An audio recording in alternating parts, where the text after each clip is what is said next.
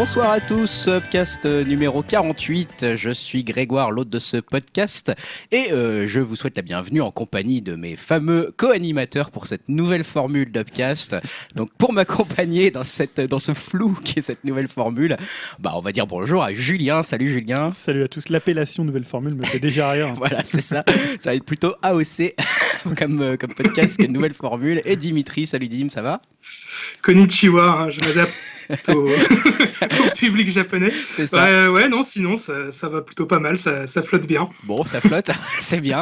T'es t'es prêt pour cette nouvelle formule? T'es prêt à nous surprendre avec des news qu'on n'aurait jamais entendues ailleurs ou... Ou même pas écrit, on sait pas. ou même pas encore écrite La cinquième va vous surprendre. Voilà comment on va vous retenir après le générique. Euh, Julien, peut-être, est-ce qu'on, est-ce que tu veux nous présenter un petit peu? Est-ce que tu veux nous mettre un peu l'eau, la- l'eau à la bouche sur cette nouvelle formule avant qu'on la, qu'on l'entame justement? Non, non, déjà, ce qu'il faut dire, c'est que ça va toujours être un podcast qui va parler de divertissement, c'est-à-dire de cinéma, de séries, de musique euh, et de jeux vidéo dans, Voilà. dans la deuxième je, partie. crois- je croyais qu'on avait parlé de chasse et pêche. On peut s'y autoriser de temps en temps. Non, en fait, on a essayé un petit peu de, de condenser un peu la formule, de, de faire quelque chose, pas forcément de plus court, mais de plus, je vais dire, euh, éditorialisé, avec peut-être plus de pastilles, plus de rubriques, moins de tunnels de news et peut-être plus de débats. Enfin, Ouais. on va essayer. Ouais. Et on a essayé aussi d'équilibrer en termes de rubriques entre les deux parties. C'est-à-dire que de, de faire vraiment des choses qui se répondent à la fois dans le jeu vidéo et dans le divertissement, même si on sait qu'il y a des gens qui écoutent qu'une partie plutôt que l'autre, donc on voulait quand même garder ces deux, euh, ces deux parties vraiment distinctes. Et euh, voilà, après, il y aura des nouvelles rubriques, mais il n'y a pas un, un- il y a pas un bouleversement de, de la formule qui va faire trembler sur ses bases euh, toute l'industrie du podcast. Non, c'est ouais, bon. Quand même, on est assez surveillé, il faut le dire. Il faut qu'on on est assez écouté. Ouais. Et je pense que bon, va y avoir des, va y avoir, à mon avis, quand même des copieurs. On peut, on est obligé de le dire, hein, parce Oui, que voilà, attendez-vous à des, des pastilles qui vont être reprises un peu à droite voilà, à gauche parce que bon, c'est des trucs qu'on n'a jamais entendus auparavant. les. Vétérans du podcast français. Quoi. Voilà, c'est ça. Ouais, ils se reconnaîtront. Bon, bah, je propose qu'on continue sur le, le plan finalement qui n'a pas vraiment changé pour le non, coup. mais c'était pas le but de parce bouleverser que toute la effectivement, formule. hein. non, non, on reste sur le même contenu, à savoir qu'on va commencer par le divertissement avec donc euh, grande partie divertissement et ensuite une grande partie jeux vidéo. C'est parti.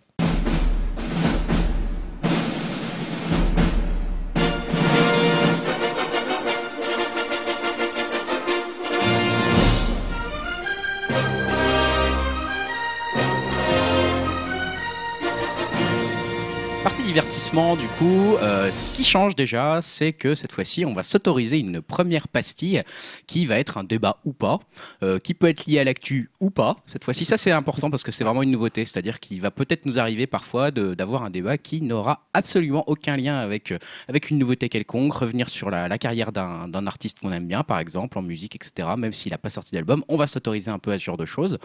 Et une des idées qu'on avait eues et qu'on avait envie de faire, c'était aussi de se euh, un petit peu quelque part à écouter une œuvre, ou à aller voir une œuvre, ou à lire une œuvre, ou à regarder une œuvre, tous les trois euh, de notre côté, euh, tous quasiment finalement en même temps, en tout cas dans l'espace entre deux podcasts, et puis euh, finalement de la commenter en revenant bah, pour vous, chers auditeurs, dans notre numéro d'après. Donc là, cette fois-ci, c'est assez lié à l'actu, puisque c'est une nouvelle œuvre, qu'un film, c'est ça, qui est sorti au cinéma il n'y a pas longtemps. Et on se dit, euh, Dim, Julien et moi, qu'on allait avoir ça et qu'on va vous en parler. Et, euh, que du coup, pour cette première euh, partie, il y aura du spoil un petit peu, j'imagine. hein. on, va, on va raconter un petit peu ce qu'on en a pensé. Euh, peut-être, Dim, je vais te laisser commencer parce que je crois que c'est peut-être toi qui l'attendais le plus ce film. Qu'est-ce que tu qu'est-ce que tu peux nous dire? Est-ce que tu veux tout de suite nous lancer la, purée, nous dire ce que tu en as pensé? Est-ce que c'est un est-ce que c'est un chef-d'œuvre? Je t'écoute un petit peu sur ce film que tu attendais de pied ferme. Ouais, bah, je vais donner tout de suite mon avis. Donc, euh, donc euh, bah, j'ai tout simplement adoré. Hein. Bon, euh, en même temps, c'est pas dur vu que c'est tiré de mon histoire préférée de Stephen King. J'adore le roman. C'est peut-être pour moi son meilleur. Enfin bon, je les ai pas tous lus, mais bon. Et le film a le bon goût d'être assez fidèle à, celui-ci, tout en prenant quelques libertés afin de, de le remettre au goût du jour. J'ai trouvé. Euh, je vais pas m'attarder sur le fait que le film se passe dans les années 80 euh, et non plus dans les années 60.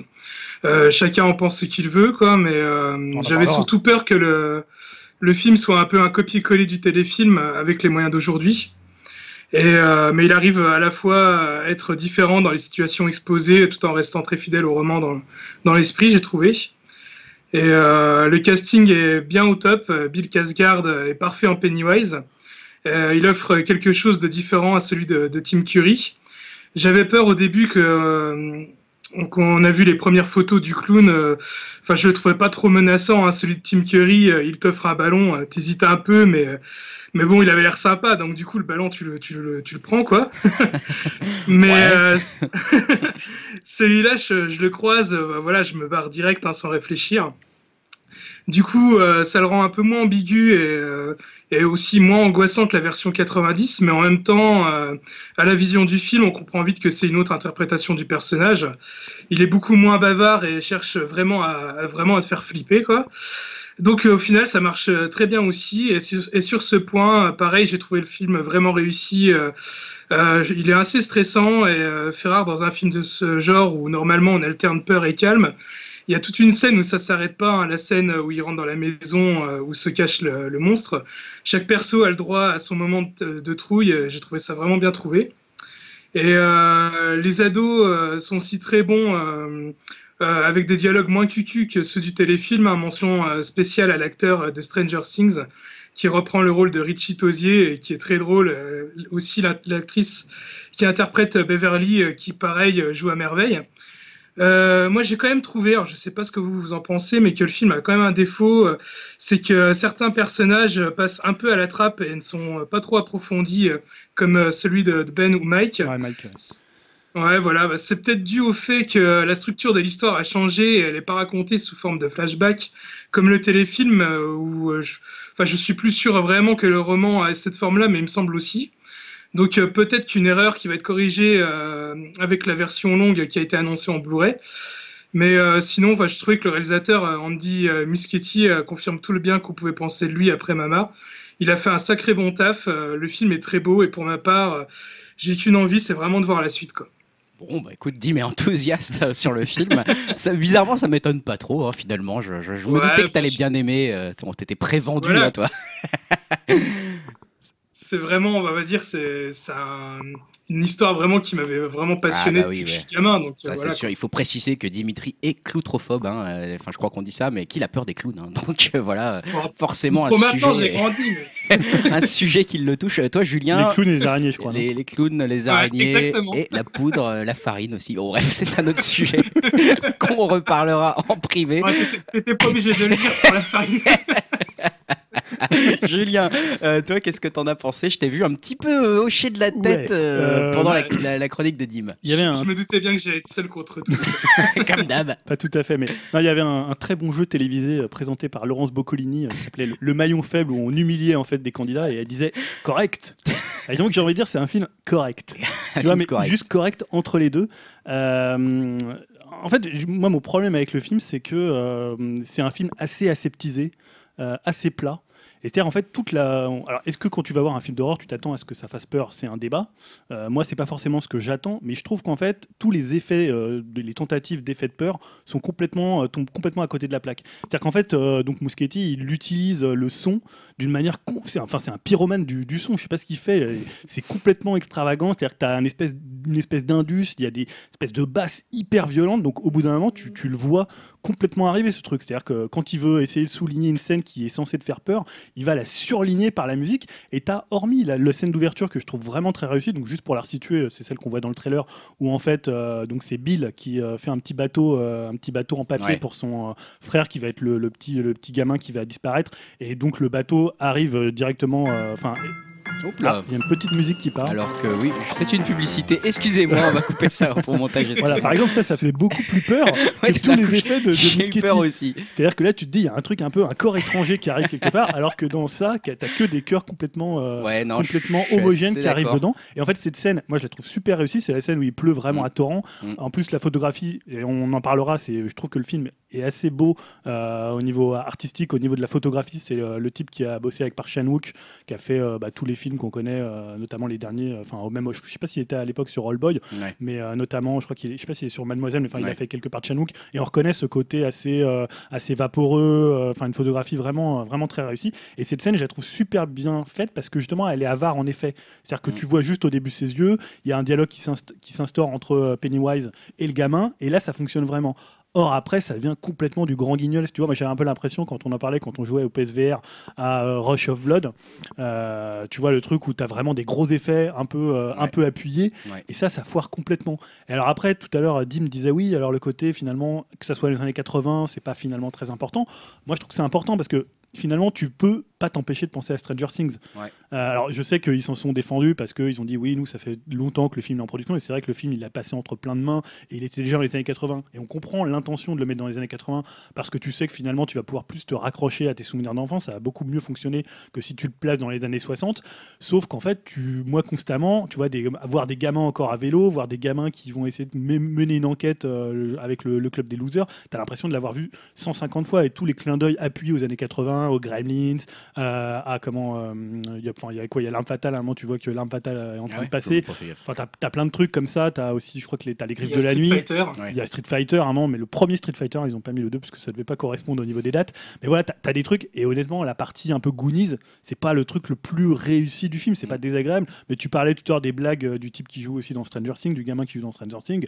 Enfin, les blagues sur ta mère, c'est un peu les trucs que t'as vu un peu 150 fois. Donc souvent, c'est- j'ai trouvé ça hyper plat comme film. C'est-à-dire, c'est pas désagréable, c'est pas un mauvais film. Après, euh, enfin, je sais pas si tu as lu le roman, mais c'est assez fidèle quand même au roman. hein. C'est-à-dire que dans le, dans le roman, le personnage d'Eric Chitosier, il est assez, euh, enfin, il est assez lourdingue. Il, il fait tout le temps des blagues justement pour se rassurer, euh, pour euh, essayer de plus avoir peur. Et ça, c'est, je trouve que c'est quand même plutôt bien retranscrit dans le film. Ouais, alors moi, j'ai Et- pas lu le bouquin, mais j'ai entendu dire que justement là, les punchlines étaient meilleurs que dans le, que dans le bouquin. Après, je sais, je sais C'est pas. si les ça a dialogues été actualisé, quoi. Ouais, voilà, ouais. Et euh, voilà, après, il y a peut-être une autre scène qui sort du lot, c'est la scène euh, avec les menstruations, enfin, Ouais, l'équivalent. Pour moi, la meilleure scène du film, clairement. Mais tu vois, par rapport, là, il y a pas longtemps, on avait parlé, moi je l'avais vu, It Follows. Ouais. Mais tu vois, dans la façon dont ça instaure une ambiance, Ah, c'est beaucoup plus réussi. beaucoup plus réussi. Alors moi je suis, c'est-à-dire- je suis assez d'accord hein, pour le coup. Effectivement, It Follows, euh, tu, tu, l'angoisse monte pendant tout le film et tu flippes vraiment de savoir ce qui va se passer. Tu flippes vraiment du méchant ou de l'entité qui va arriver, de ce qui va se passer. On la voit pas vraiment. On la voit, on l'entreaperçoit un moment entre deux portes dans une courte scène qui dure quelques secondes. Et après, ça te marque pour tout le film et t'as juste plus envie de la revoir. Euh, là, effectivement, on est plutôt dans la démonstration un peu excessive de la peur. Et finalement, euh, moi, c'est un peu ce qu'on en discutait avec Dim par texto après, euh, après que j'ai vu le film. Euh, je suis un peu de ton côté pour le coup, Julien, c'est que j'ai trouvé le film euh, bien fait, bien fait. Euh, on peut pas lui reprocher ça au niveau technique, c'est pas mal. Encore que moi, tu vois, la photo, je suis pas aussi Ah ouais. convaincu que toi. Sur quelques scènes, je la trouve efficace. Ah, la, la scène scène du début, la scène de menstruation est très réussie. Euh, le placement de caméra sont intelligents. Euh, tout ce qui se passe dans cette scène, je la trouve très bien écrite. Ouais, pas- il se fout pas de la gueule du monde. Non, quoi, tu vois, pas- pour moi, c'est presque une scène mémorable dans l'histoire de, de l'horrifique, etc. Mais bon, euh, est-ce qu'elle est plus mémorable que Carrie, par exemple? Non. Pas forcément. Mais après, elle est voilà, très bien jouée, très bons acteurs, etc. Mais, et pourtant, je suis une grosse flippette au cinéma, bah, j'ai pas eu peur, quoi. Et, là, je me suis dit qu'il y avait un problème quand un film n'arrive pas à me faire peur, c'est qu'il y a vraiment un problème, parce que moi, j'ai peur au moindre truc. Et en fait, c'est ça, il n'y a pas une atmosphère finalement très dérangeante. Ouais, mais c'est ça le pire, parce que Euh, encore faire peur, ok, si ça fait pas peur, c'est pas grave, mais c'est ce, côté, ce que tu disais, le côté angoissant. Le non, il n'y a pas euh, d'angoisse. T'es pas angoissé pour eux finalement. T'as- tu sais presque tout de suite qu'ils s'en sortent. T'es pas inquiet pour eux à aucun moment presque. Et euh, peut-être, ouais, voilà, à l'occasion de quelques scènes, mais c'est- parfois sur des personnages où tu, tu sais même pas trop finalement ce qu'ils font, ce qu'ils font là. Là, je pense aux petits, aux, aux jeunes, euh, aux jeunes qui avaient vu ses parents brûlés, etc. Au moment où ils commencent à voir le clown avec des mains qui sortent, comme si des gens se faisaient brûler derrière une porte, etc. Bah, ça m'a un peu fait angoisser, mais euh, voilà, j'ai- finalement, ce personnage je me disais, mais c'est qui en fait ce petit-là? On l'a jamais vu. Ouais, euh, ouais, il toutes après. les, toutes les terreurs qui sont Bon. liées à l'enfance, elles sont, à part peut-être encore une fois la scène avec le, le petit quand il descend dans la cave, Ouais. la scène du début, avant qu'il parte dehors chercher la- le petit bateau en papier. Il y a cette scène-là où tu vois, et là il se passe presque rien. Non. Et ça c'est efficace. C'est-à-dire qu'il sait pas trop s'il y a quelque chose et il remonte tout de suite. Et ça j'ai trouvé ça plus flippant que tout le truc où euh, tu vois le monstre qui grandit de je sais pas combien de. Ouais, de on le voit presque trop, presque. le truc où il prend toutes les formes, euh, tu vois, au bout d'un moment, tu, enfin, tu te dis, il y a tellement d'effets euh, comme ça pyrotechniques que ça Oui, casse. puis au final, euh, il prend la forme d'un zombie. Un zombie, on en a vu beaucoup. Enfin, Voilà, tu vois, tu, ouais. des- des- parfois les Ah. formes sont presque décevantes en fait euh, dans ce que. Après, euh, ap- après voilà, c'est euh, c'est l'essence même du livre, quoi. Il se transforme. euh, Ouais, bien sûr, on mais va dire dans les peurs dans les peurs des enfants euh, et là on va dire dans les années 80 voilà euh, c'est peut-être des gamins qui ont vu des films de George Romero ou des choses comme ça quand tu prends le, bouquin à l'origine euh, dans les années 60 euh, la créature elle se matérialisait en par exemple en loup-garou en Dracula ou des choses comme ça les Universal Monsters donc bon. C'était aussi peut-être aussi pour euh, pour appuyer ce, le trait de caractère du livre quoi. Ouais, mais tu vois par exemple sans, sans vouloir encore enfoncer le film parce qu'encore une fois il est correct hein, Ouais, ouais, mais euh, je pense à un film alors qui est pas directement inspiré d'une nouvelle de King mais qui est inspiré de l'univers de Stephen King qui est l'entre de la folie.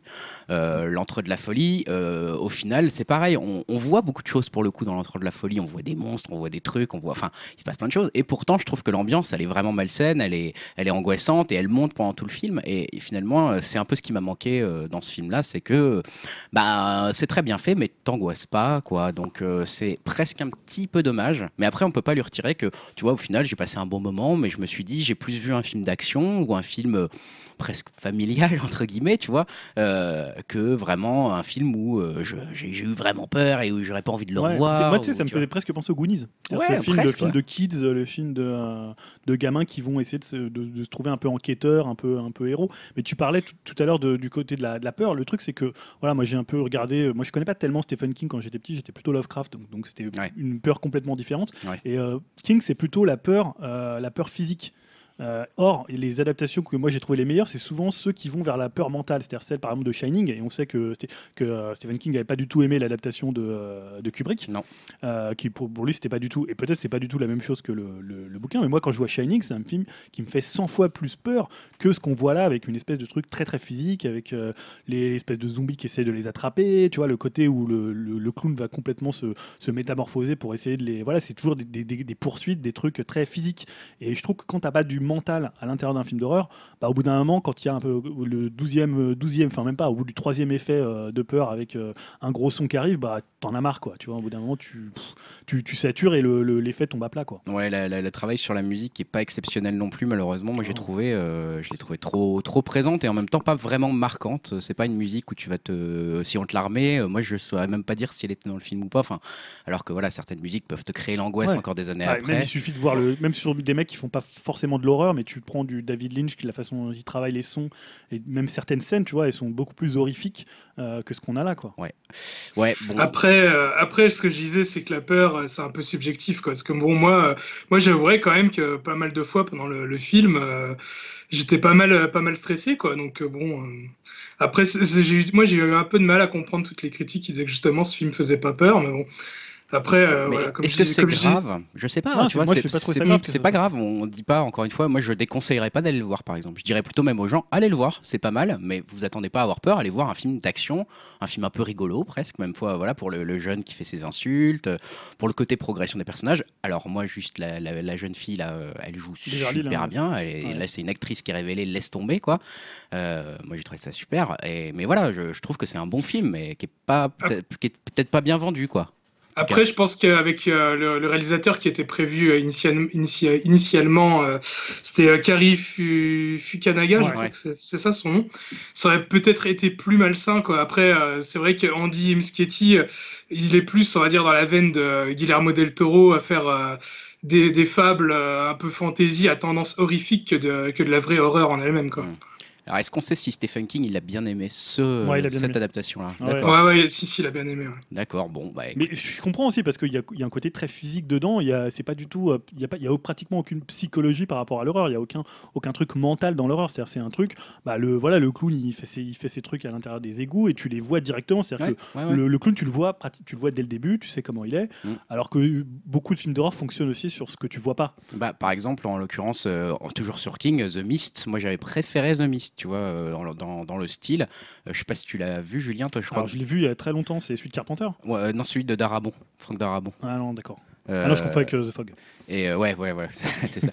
Et euh, The Mist, c'est un peu euh, Ah, presque un film série B. Je sais pas ce que t'en penses, Dim.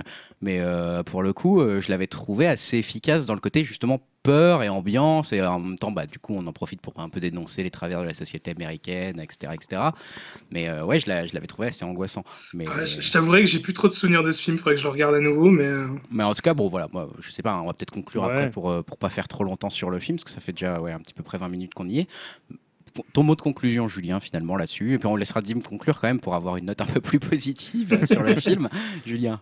Encore une fois, je trouve que c'est c'est pas un film déshonorant ou c'est pas un mauvais film où tu, vois, des fois tu vois des films, tu te dis putain là c'est complètement raté. Là c'est quand même, on va dire en- entre guillemets du bel ouvrage. C'est-à-dire que moi encore une fois, je trouve que la réalisation elle est, très très bonne. À part pour tout ce qui est effet de peur, mais il y a quand même des, trucs, il y a vraiment des qualités. Même on parlait de l'interprétation, c'est très très bon. Maintenant, je trouve quand même c'est un film un peu trop neutre, pas du tout dérangeant, pas du tout. euh, Il y a jamais de, subversion sur l'horreur. Même tu vois le truc sur les règles, tu l'as vu, tu l'as vu quand même assez souvent. Et euh, voilà, la scène, elle, elle est pas tellement audacieuse. Rien d'audacieux en fait dans le film. C'est ça, moi, ce que je reprocherais. Et toi, Dim, alors, du coup, quand même, pour essayer de. nous moi, je donnerai pas mon avis, vous l'avez compris. hein, je, trouve que c'est un film euh, euh, moyen bon, quoi. On va, voilà, bon, bon si on oublie que c'est censé être un film d'horreur, et moyen si on pense qu'on va aller voir se, faire pipi dessus. Euh, là, c'est un peu, pour moi, un peu raté. Mais, mais sinon, encore une fois, je suis un peu de ton avis, Julien, c'est. Euh, pour le coup, très réussi sur, tout le, sur tous les autres plans. Donc, euh, moi, je conseillerais plutôt d'aller le voir si je devais Oui. donner un verdict là. Et j'irai voir euh, le numéro 2, puisqu'on sait déjà qu'a priori, il y aura un numéro 2, puisque ça cartonne. Dim Ouais, bah voilà, moi justement, euh, c'est surtout ce que j'attends, c'est le numéro 2, parce que enfin, le, le premier m'a vraiment euh, énormément plu, hein, comme je vous l'ai dit. Euh, mais pour l'instant, j'ai l'impression aussi d'avoir quand même vu, euh, on va dire, un demi-film, vu que je connais l'histoire et que, euh, on va dire, euh, c'est plus une histoire avec des flashbacks. Et euh, voilà, pour, pour moi, c'est un peu ça le défaut du film, comme je disais, euh, c'est que ça, les, les personnages sont pas assez travaillés, mais autrement, voilà quoi. Le reste, pour moi, j'ai trouvé ça vraiment hyper, hyper fort. Ça, ça va être quand même un des films, euh, à mon avis, qui sera dans mon top 10 de l'année, quoi. Bon bah écoute, on, on espère qu'on vous a quand même donné un peu envie de le voir, en tout cas qu'on vous a intrigué. Si vous l'avez vu, euh, et vous êtes nombreux à l'avoir vu, puisque c'est un- encore une fois un gros succès au box-office, Ouais. venez sur upcast.fr, venez un peu nous dire vous ce que vous avez pensé de ça. Est-ce qu'on est complètement à côté de la plaque, Julien et moi, en trouvant que ça faisait peut-être pas trop peur? Euh, Est-ce que c'est Dim qui est complètement à côté de la plaque?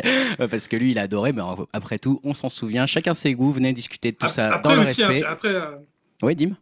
Après, un film d'horreur aussi, euh, c'est pas non plus forcément que la peur en elle-même. Quoi. Je veux Non. dire, enfin, moi, je trouve que, que l'histoire est vraiment, euh, enfin, elle est vraiment cool. Quoi. Ça, ça regroupe un peu, on va dire, euh, tout plein, enfin, pas mal de thématiques euh, liées à Stephen King, l'enfance et tout. Donc, euh, non, enfin, voilà quoi. Après, c'est vrai que la peur, c'est chacun, chacun voit. Ah, c'est très personnel, hein, ouais, Voilà. exactement, exactement. Donc, en fait, euh, sur la ligne Xavier Dolan qui considérait que c'était le meilleur film du siècle, euh, voilà, on va dire que, que Dim est plus proche de Xavier Dolan que nous ne le sommes. euh, Tu vois, Dim, c'est- bien la première fois qu'on dit que t'es plus proche de Xavier Dolan que, que nous. hein.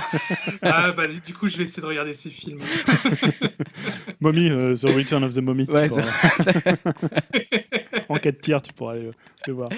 Bah, Dim, euh, de, de Julien, pardon, je vais te laisser la parole euh, avec une peut-être une pastille qu'on avait déjà un peu faite dans le passé, mais qui va prendre une nouvelle forme parce qu'on va te laisser la parole un peu plus longtemps. dimension. Une nouvelle dimension, effectivement, euh, parce que c'est les projets, les projets euh, dans, leur, dans leur globalité, Ouais. mais tu les as classés en trois, en trois sous-parties. Oui, on a, on a repris en fait les, les rubriques qu'on faisait et puis pour essayer un peu de, bah, de thématiser, de d'éditorialiser, ça va être le mot du podcast, les news. Donc les projets qui nous hype, les projets qu'on trouve risqués ou les projets pourris. Hein. Cher à Dim, hein, c'était un peu Dim le, le, le- le père des projets pourris, on va dire.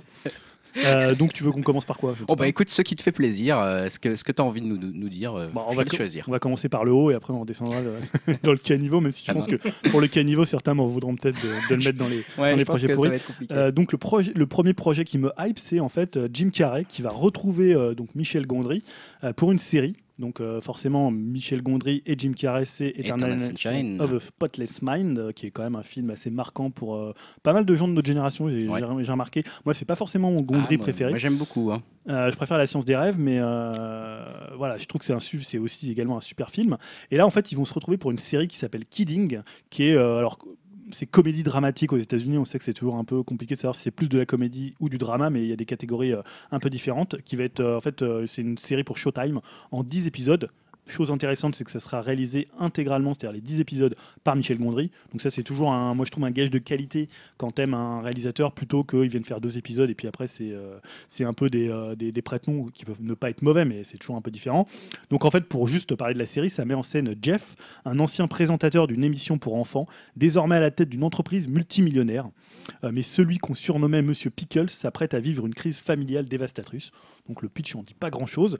Mais voilà, moi c'est un projet que bah, je trouve intéressant. On sait qu'il y a beaucoup de Gondry, c'est toujours un peu à la fois des, des trucs assez touchants et en même temps un peu de la, de la bricole. Puis Jim Carrey, c'est un acteur qu'on voit beaucoup moins qu'à une certaine époque Ouais. où il était un peu dans tous les films. C'était un peu le, le grand comique américain, et puis après qui est parti un peu du côté du drame, qui a fait des trucs comme Man on the Moon, Mm. qui a fait bon, Eternal Sunshine, et qui a montré qu'il pouvait apporter une épaisseur à ses personnages. Donc voilà, je trouve que c'est des retrouvailles 13 ans après qui personnellement font très envie. Ouais, alors moi, tu vois, enfin, je prends rapidement la parole. Je l'aurais peut-être mis dans les projets euh, risqués plutôt que dans les projets qui nous hype. Alors pourtant, euh, je suis un très grand fan d'Eternal Sunshine of the Spotless Mind, mais bah là, il n'y a pas Charlie Kaufman. Euh, Charlie Kaufman, Mm. c'est l'essence d'Eternal Sunshine of the Spotless Mind, euh, of the Spotless Mind, hein, donc c'est celui qui est au scénario, qui écrit toujours des scénarios complètement barrés.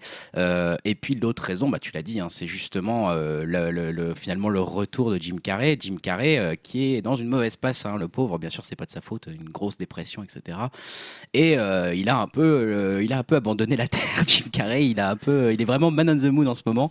Euh, Il y a un petit- une petite dimension risque là dans son dans son personnage en ce moment parce qu'il a, je sais pas, voilà, si on peut lui confier un projet aussi important sans qu'il pète pas un câble parce que ça l'a fait souffrir dernièrement d'être dans des gros dans des gros projets. C'est pour ça qu'on le voyait plus trop d'ailleurs. Après, c'est Showtime, ils ont l'habitude, ils ont fait la saison 3 de, David, de Twin Peaks, hein, donc tu vois les mecs qui sont non mais en tout cas, bon, c'est des beaux écoute, noms, hein, c'est tu, des beaux tu feras jamais aussi, barré, donc vas-y. Ensuite, autre projet qui te qui te hype, on dira si ça nous hype aussi. Euh, c'est de la musique cette fois. Ouais, un projet musical. Alors pour le coup, c'est cinéma et musique, Ouais. Euh, puisque en fait j'ai parlé de Donald Glover. hein. Donc Mm. Donald Glover, ça a aussi parlé à Dim. Euh, bah, on le présente plus, on, a beaucoup parlé ici à l'époque. Même, je crois que c'était Stan qui avait fait un petit retour sur Community, Ouais. euh, dans lequel il était. Et puis on sait que c'est le futur Lando Calrissian, donc ça c'est pour placer un peu le, projet Wars. geek, le projet Star Wars. J'ai vu qu'il n'y en avait pas ce, ce mois-ci, mais je pense que, enfin cette quinzaine là, mais je pense que ça, ça reviendra. Et en fait, bah, alors moi ce que je savais pas trop, qu'il était aussi chanteur et rappeur. Et en fait, sous le nom de Childish Gambino. Et il, est, il va peut-être avoir un nouveau projet avec quelqu'un que moi j'aime beaucoup et dont j'avais parlé ici, c'est Chen the Rapper. Ouais. Donc euh, je vous avais notamment conseillé l'excellente mixtape, mixtape qui s'appelait Coloring Book. Euh, et en fait, voilà, ils ont, ils ont tous les deux plus ou moins avoué qu'ils avaient d'autres chansons en commun, puisqu'on on les retrouve déjà sur les- leurs albums respectifs. Euh, je crois que c'était une des, je crois peut-être à l'époque de Acid de Chen the Rapper, il y avait un, il y avait un morceau avec Donald Glover, enfin avec euh, Childish Gambino, et sur les, ces albums aussi, il y avait des, il y avait Chen the Rapper qui, qui, euh, qui, qui déjà collaborait avec, euh, avec, euh, avec Gambino. Et alors, justement, comment est né le futur projet et, euh, et les rumeurs C'est une déclaration de Donald Glover qui a dit Je déteste faire les choses en étant forcé. Je crois que si l'on crée sous la contrainte, les choses se passent mal. Mais aussi, je pressens que si je ne fais pas une mixtape avec Chance the Rapper, un groupe de gamins de 14 ans vont me tomber dessus. Ça me fait peur, donc oui, je vais probablement faire quelque chose avec lui. Voilà, donc on sait qu'il va être occupé pas mal par le cinéma, Mm. euh, pas mal par les séries, euh, puisqu'il est dans Atlanta aussi, qui a été une série qui a, qui a fait un beau succès aux États-Unis. C'est un petit peu moins connu, euh, connu en France. Mais voilà, je trouve que c'est un projet. bon, moi, à chaque fois qu'il y a Chance the Rapper, je mets une petite croix dessus. Ouais. Et plus, voilà, Donald Glover, qui est une personnalité que Ah, j'apprécie Gambino, plutôt. c'est bien hein, quand même. J'ai écouté, euh, j'avais écouté en fait sans trop savoir que c'était Donald Glover Ah en ouais, fait. d'accord. Et euh, voilà, ouais, c'est vrai que c'est plutôt pas mal. Plutôt pas mal. hein. Franchement, ça c'est un projet. Moi, ça me Donc, hype beaucoup aussi. Voilà, hein, sur là. plusieurs morceaux, ça peut être intéressant. ce mec, Donald Glover, il est vraiment à suivre, hein, je trouve, parce que tu vois, il est dans les petits projets comme ça, on va dire que c'est grand public sans vraiment l'être, puis bah en même temps, voilà, la saga Star Wars, pour le coup, il n'y a pas plus grand public. Euh, intéressant, le gars arrive à quand même manier des cordes qui sont à l'opposé, et puis en plus de ça, il était dans Community, qui est un truc d'humour assez, euh, voilà, assez... Enfin, tu vois, le, le gars, il est bon partout, quoi, donc c'est euh, c'est très intéressant. quoi. Dim, toi, ça te donne envie de Tu vas te mettre à Chance the Rapper finalement, t'as- Ah bah écoute, pourquoi pas, je suis toujours Donald ouvert à Glover. écouter des nouveaux trucs. euh. J'avais déjà écouté ces, euh, ces projets musicaux à Donald Glover, ouais, c'était c'était pas trop mal. Donc euh, ouais, pourquoi pas. Oh, c'est pas que du rap, hein, ça part un peu. Déjà, euh, Chance the Rapper, ça part, ça part vers un peu le gospel, un Ouais, peu la soul. La soul, ouais. Et euh, même euh, Ch- euh, Gambino. Gambino, il y a des trucs très euh, presque free jazz. Il y a Mm. pas que c'est pas que du rap en fait. Donc euh, si t'es pas un ardent euh, euh, défenseur ou partisan du rap, tu peux aussi trouver ton compte quoi. Les Ok, projets, bah, j'écouterai ça. les projets risqués, ensuite euh, Julien, donc peut-être des projets où là tu es un peu moins sûr de ce qui va se passer concrètement. Effectivement, les titres euh, ont l'air moins prometteurs d'un coup là. Bah ouais, là on parlait des retrouvailles entre euh, Jim Carrey et Gondry, et il y a d'autres retrouvailles, c'est Vincent Cassel euh, qui va de nouveau tourner avec Jean-François Richet. Donc on l'avait vu moi dans, un, dans deux films que j'adore, c'est le, le Ouais. diptyque euh, Mérine. Alors, Génial. je trouve vraiment c'est un des plus beaux projets de ces Mm. dernières années dans le, dans le cinéma français. Il avait fait aussi un moment d'égarement, bon, qui a été un peu passé plus inaperçu aussi avec euh, Vincent Cassel. Et là, alors pourquoi c'est risqué? C'est parce que le film en fait c'est l'empereur de Paris qui a inspiré les aventures de Vidocq. Mmh. Et forcément Vidocq au cinéma, ça C'est Pitoff. voilà, c'est pitoff, donc ça laisse pas des, des Un bons grand souvenirs. souvenir. Oh putain. Moi, je crois que je l'ai vu au cinéma avec Dim, ce film. Il me euh, semble, ouais, il me semble qu'on l'avait vu ensemble. Je crois que c'est un des pires films que j'ai vu de ma vie, quoi, Vidoc. Avec Vidoc. Depardieu qui fait du, euh, du kung-fu, c'était magistral. Ah, c'était euh, Ah ouais, c'était voilà, Pitoff, tu te dis, et c'est lui qui avait fait aussi, euh, il avait pas fait Catwoman. Catwoman, ouais, ouais, si, Catwoman, si, euh, Voilà, donc- Catwoman. Il, a, il a une petite filmographie Avec, pas piquée des hannetons comme on Avec dit. une scène de, de basketball où il y a 157 cuts en 3 minutes. C'est hallucinant, c'est un des records au cinéma.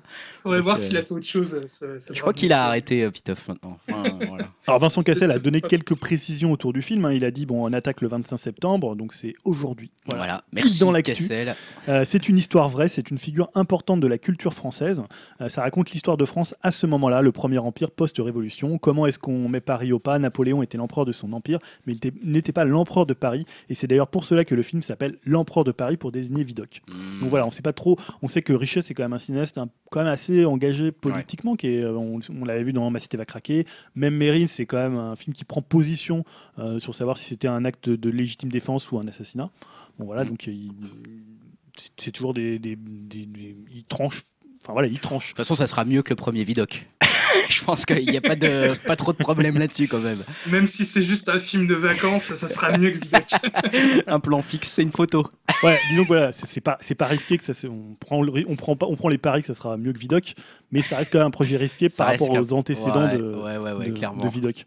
Autre projet risqué. euh, Ouais, c'est un projet qui tourne depuis pas mal de temps. C'est depuis d'ailleurs que le film français est sorti. C'est le remake euh, américain de D'un prophète de Mm. Jacques Audiard. Donc moi, un prophète de Jacques Audiard, c'est peut-être l'Audiard que je préfère. Ouais, c'est difficile Euh, de, remi- de remake un film pareil, quoi. Voilà, qui est en chantier depuis longtemps. Et euh, en fait, Sony là, espère débuter la production en fin d'année, Mhm. toujours avec euh, Sam Raimi à la réalisation. Donc ça, c'est plutôt, on va dire, un gage de qualité. Mhm.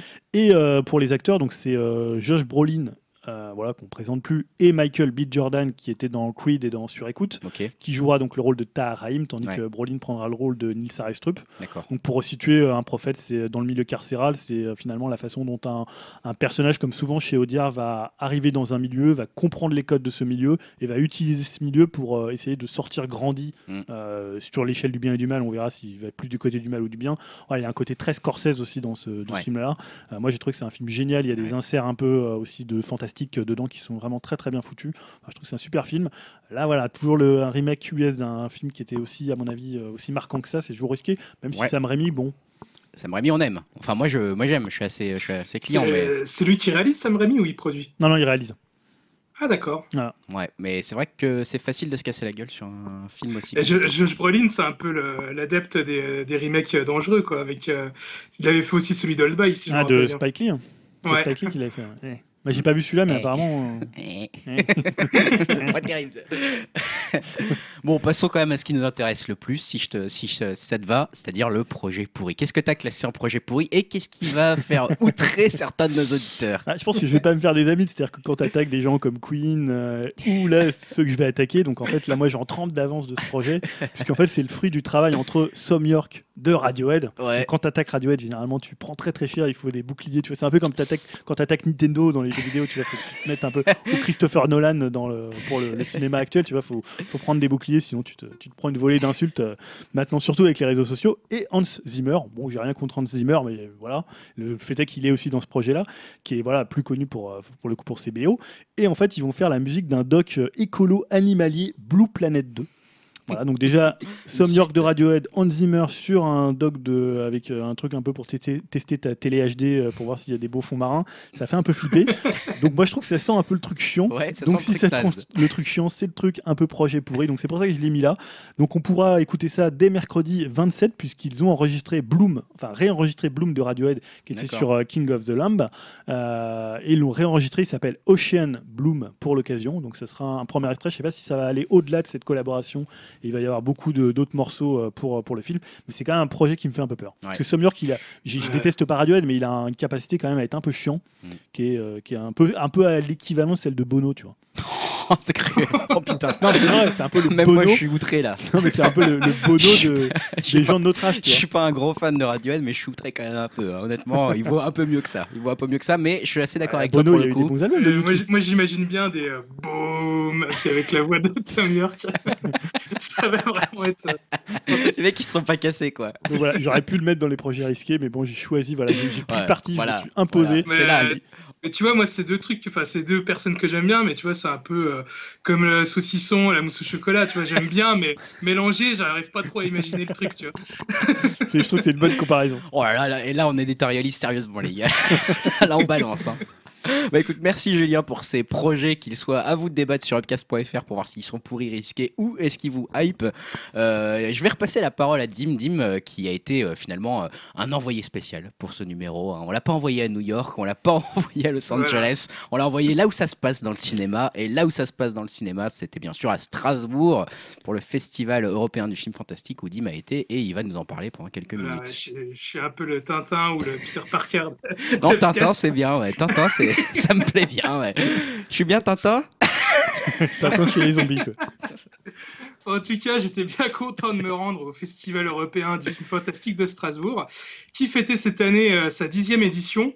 Alors pour ceux euh, qui ça ne parle pas, c'est un festival, on va dire, qui est assez proche de celui de Gérard May dans l'esprit. Euh, ça faisait au, moins euh, bien sept ans que j'y avais pas mis les pieds. Hein. J'avais peur que le festival ait, pris plus d'importance, que les séances deviennent difficiles d'accès, comme celui de Gérard May. Alors euh, oui, le festival a grandi, mais il, a toujours un côté très accessible et très bien organisé, où l'on peut voir des films sans faire la queue pendant deux heures, comme dans les Vosges. Donc il a également grandi dans sa programmation et son contenu. Il propose bien évidemment une sélection officielle tournée sur le fantastique qui va du thriller à l'horreur ou bien science-fiction avec des films comme euh, The Killing of the Sacred Deer du réalisateur de Lobster ou encore euh, Laisser bronzer les cadavres par le tandem belge Hélène Caté et Bruno Forzani. Putain, ce titre est génial quoi. Laisser bronzer les cadavres, génial.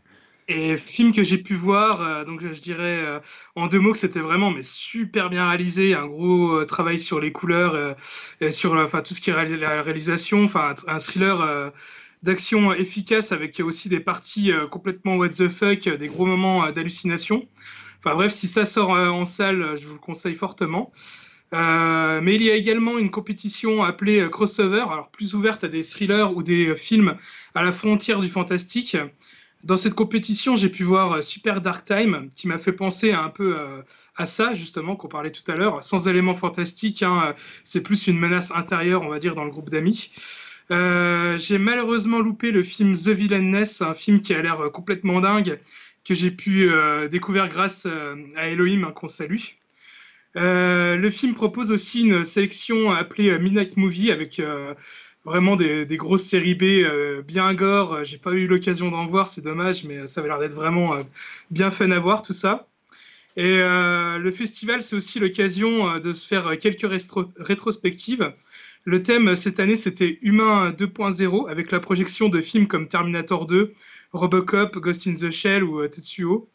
Et euh, vu que le président, c'était euh, William Friedkin, alors on a eu le droit aussi à ses meilleurs films comme L'Exorciste ou French Connection. Et pour, pour, finir, le festival propose aussi une large visibilité aux jeux vidéo avec un atelier consacré à des jeux indés, des conférences aussi, il me semble qu'il y avait une conférence sur le, RPG japonais, ou encore des expositions où l'on pouvait tester ou retester la, réalité virtuelle. Il y avait également une exposition Star Wars avec euh, des, des, droïdes grandeur nature, dont celui de K2SO, et c'était vraiment pas mal du tout. Mhm. Et donc pour conclure le palmarès, les grands gagnants, c'est euh, celui qui a eu le prix d'or, c'est Double Date, une comédie d'horreur. Euh, on va dire dans le style de Shaun of the Dead. Bah, Laisser bronzer les cadavres, que j'ai parlé tout à l'heure. Et dans la partie crossover, c'est le film Beach avec euh, une femme qui se prend pour un chien que j'ai pas pu voir malheureusement. Excellent pitch quand même, excellent pitch. Enfin bref, euh, voilà, c'est vraiment un super festival et euh, si vous êtes dans les coins l'année prochaine, je vous conseille vraiment d'y faire un tour. Donc c'est en général en septembre, fin septembre à C'est mi-septembre. Ouais, mi-septembre à Strasbourg, festival fantastique, festival européen pardon du film fantastique qui vient dangereusement concurrencer Gérard Armé. c'est bien, bah écoute, c'est cool que tu aies pu y aller. Ce qui est bizarre, c'est qu'il y a des trucs genre le RPG japonais. Tu vois, pourquoi ils ont pas fait un truc sur le jeu vidéo d'horreur Non. Tu vois, ou je sais pas, ou ça paraissait plus logique, non? Écoute, bah euh, ouais, je sais pas, faudrait les organisateurs. Mais en tout cas, tout ce qui est partie jeux vidéo et tout aussi, c'est vraiment super sympa que ça soit vraiment, on va dire, euh, très ouvert à d'autres domaines que le cinéma. Quoi. Non, mais tu vois, c'est un peu comme si dans un podcast, des gens parlaient divertissement et jeux vidéo, par ouais, n'importe quoi. Ça n'a aucun sens. Euh, vraiment un podcast de merde, ça. en parlant de podcast de merde, Julien, je te repasse la parole. On va parler un peu pour le coup une rubrique que vous attendez tous. Je le sais, c'est le clash des phrases. Julien apparemment a trouvé euh, deux phrases qui, qui se clashent pas mal et euh, va nous les lire. On va ensuite les juger pour savoir laquelle est la pire des deux.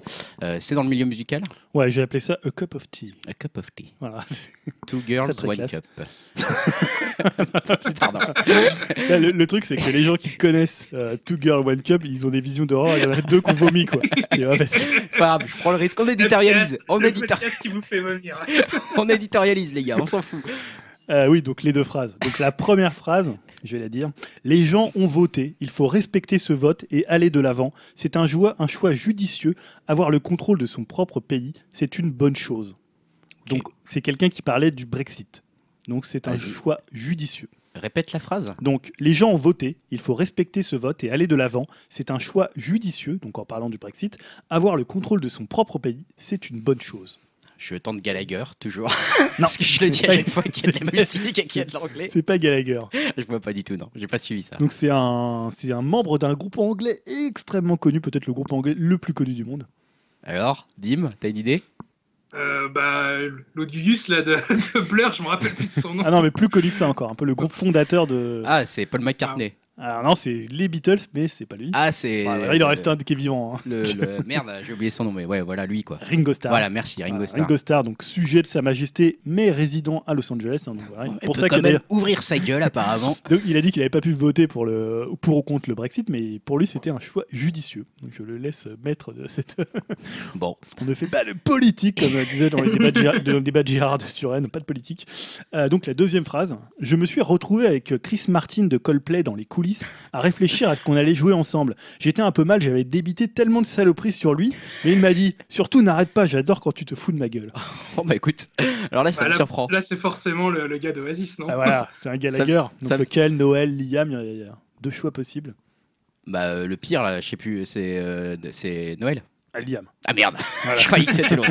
Une chance sur deux. Donc c'est, il a dit ça en fait dans, dans les Un Rock en parlant du concert hommage aux victimes de l'attentat de Manchester, où euh, il s'était retrouvé. D'ailleurs, il avait dit d'autres saloperies sur son frère qui n'était pas venu pour euh, ce concert. Il a trouvé ça inadmissible. Mais non, ouais, il s'est retrouvé et on avait notamment parlé des choses qu'il avait pu dire sur. euh, C'est drôle, c'est drôle que le mec de Coldplay le prenne bien. Oui, finalement. voilà, c'est que Chris Martin, ou alors tu te dis c'est un mec qui s'écrase, c'est une fiotte comme on dit dans le langage footballistique, ou alors tu te dis le mec il a quand même une certaine autodérision, Je pense qu'il s'en il fout. est hein. au-dessus de ça, il compte Il- ses millions. C'est ça, voilà. il, neige, il neige dans les billets de 100 dollars si tu veux, donc il s'en branle. hein. Vous pouvez Et me il s'en traiter fout, il connard, continue à faire des albums de merde euh, cette fois. C'est pas Il grave. a pas de soucis. Bah écoute, entre les deux, la pire, euh, je sais pas, elles sont finalement assez gentilles, je trouve en fait. Ouais, les elles sont Enfin, tu vois, je veux dire, elles sont pas monstrueuses. Ouais. Bon, après, je trouve que Ringo. Moi, j'ai une petite référence pour Ringo, le côté genre euh, chose USA, mais je trouve que vous avez bien fait de faire le Brexit, bande de cons. Il y a vraiment un côté foutage de gueule ultime en fait. C'est clair, pareil. Donc moi je, je vote pour celle-là, donc euh, voilà, ça sera Ringo Starr, euh, le, le- le champion. Moi je voulais quand même en profiter dans le clash des phrases. Alors là c'est pas vraiment dans le, dans le clash, mais pour vous citer une autre phrase euh, où ça a un petit peu balancé, hein, à vous de voir si, euh, si vous la trouvez violente ou pas. hein. C'est un peu pour toi Dim finalement, je l'ai sélectionné, je, je la cite. C'est euh, Je travaille sur plein de choses, est-ce qu'elles verront le jour? Je ne sais pas. Vous savez, des gars comme Joe Dante, d'autres réalisateurs et même moi, nous sommes dans la même position. Les studios n'engagent pas des gens avec des opinions. Ils se disent, euh, il sait ce qu'il fait, alors on va pas l'engager. Regardez ce qui se passe avec Star Wars. Ils n'arrêtent pas de virer des gens. Phil Lord et Chris Miller, ces deux types-là sont très talentueux. Ce sont des gars originaux et vraiment marrants. Ils ont dû tourner 75% d'un film.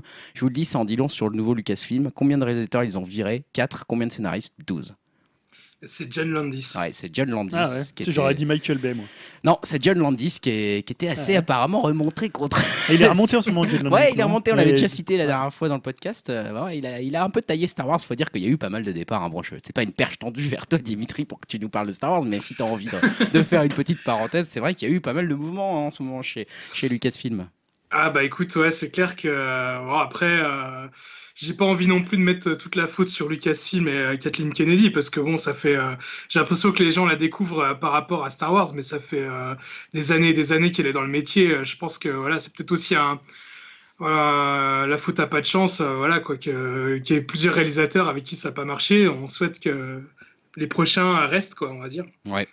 Euh, on va passer euh, à une autre rubrique qu'on avait déjà, qui avant de terminer la partie divertissement, mais euh, cette fois-ci ça sera pas exactement pareil, on va la faire un petit peu au milieu, enfin vers les Il y a d'autres trucs encore, parce que je. Ah il y a l'heure des trailers là, attention. Ah, mais des on a le spotlight sur nos Spotify. Bah oui, oui, oui, il y a encore ça. Après, justement, Ah, là, on est à peu ça. près au, au milieu, je la mets là. J'avais une, j'avais une nouvelle rubrique pour finir la partie. Ah ouais, d'accord. Donc, La, far- la partie divertissement, tu veux Ouais. dire? D'accord. Bah là, on n'a pas fini la partie divertissement. D'accord, bah, je je- j'en parlerai après. Donc, C'est un peu nouveau pour tout le monde. Faut Voilà. que- faut qu'on trouve nos non, marques. c'est juste que je savais pas quand faire l'heure des trailers, donc je me dis maintenant. Bah, parfait. Euh, on s'est échangé des trailers comme d'habitude hein, pour ceux qui connaissent pas. Donc on se met quelques trailers, on, on vous remet les liens sur upcast.fr si vous voulez aller les voir et on nous dit si ça nous a un peu hypé ou pas. Tomb Raider, je pense que c'est Dim qui a dû nous le partager ou c'est moi je ne Pas sais du plus. tout. C'est moi. pas du tout. C'est toi Oh putain Julien Alors là le sacrilège. Une belle quoi. formule, j'ai j'ai bossé. Quoi. Ouais, Comme un t'as ouf. t'as fait un truc de dingue. Tomb Raider, donc t'es hypé toi apparemment. Bah oui, en fait, euh, étonnamment. Euh, C'est-à-dire, je trouve que c'est euh, alors c'est un peu basé sur ce qui était aussi la, la nouvelle, les- la nouvelle pas trilogie, mais la- le- un peu le oui, reboot oui, oui, tout à fait. de la série. Il y a déjà eu deux épisodes du, du jeu Ah, vidéo. notamment avec le bateau là. Voilà, qui était beaucoup plus Uncharted, ce Ouais. qui est marrant puisque Uncharted était très Tomb Raider à une époque et est devenu un peu moins. Et en fait, j'ai trouvé que Alicia Vikander, en plus d'être très jolie, Ouh là là, ouais. elle est. Non, mais je la trouve vraiment parfaite. Je trouve qu'elle dégage quelque chose d'au-delà de jolie en fait. Ouais, ouais, non, elle a l'air d'être, elle a l'air d'être Lara Croft quoi. Voilà, c'est clair que et tu vois, c'est pas que euh, c'est pas qu'une plastique. C'est, je trouve que dans la façon dont elle le joue, t'as l'impression qu'elle y croit. Mm. Donc moi, le trailer, peut-être que le film sera pourri, mais cro- je croyais au, tra- au trailer. Je pense qu'il sera pourri. ouais. moi, moi, bizarrement, comparé, à- enfin, comparé à vous, euh, bon alors ok, je trouve que c'est une bonne actrice, mais je j'arrive pas à la voir en, Ah ouais? en Lara Croft. Enfin, je trouve qu'elle ressemble pas du tout au personnage, quoi. Bah, elle ressemble au personnage de des reboots. Ouais. Ouais, ouais, non, mais je sais, j'ai j'ai fait les reboots, mais je sais pas, j'arrive pas à la voir dedans. Alors après, je pense que c'est suffisamment une bonne actrice pour que ça soit convaincant, mais euh, on va dire au ni- au niveau du visage, j'arrive pas à, à- à trouver euh, Lara Croft, quoi.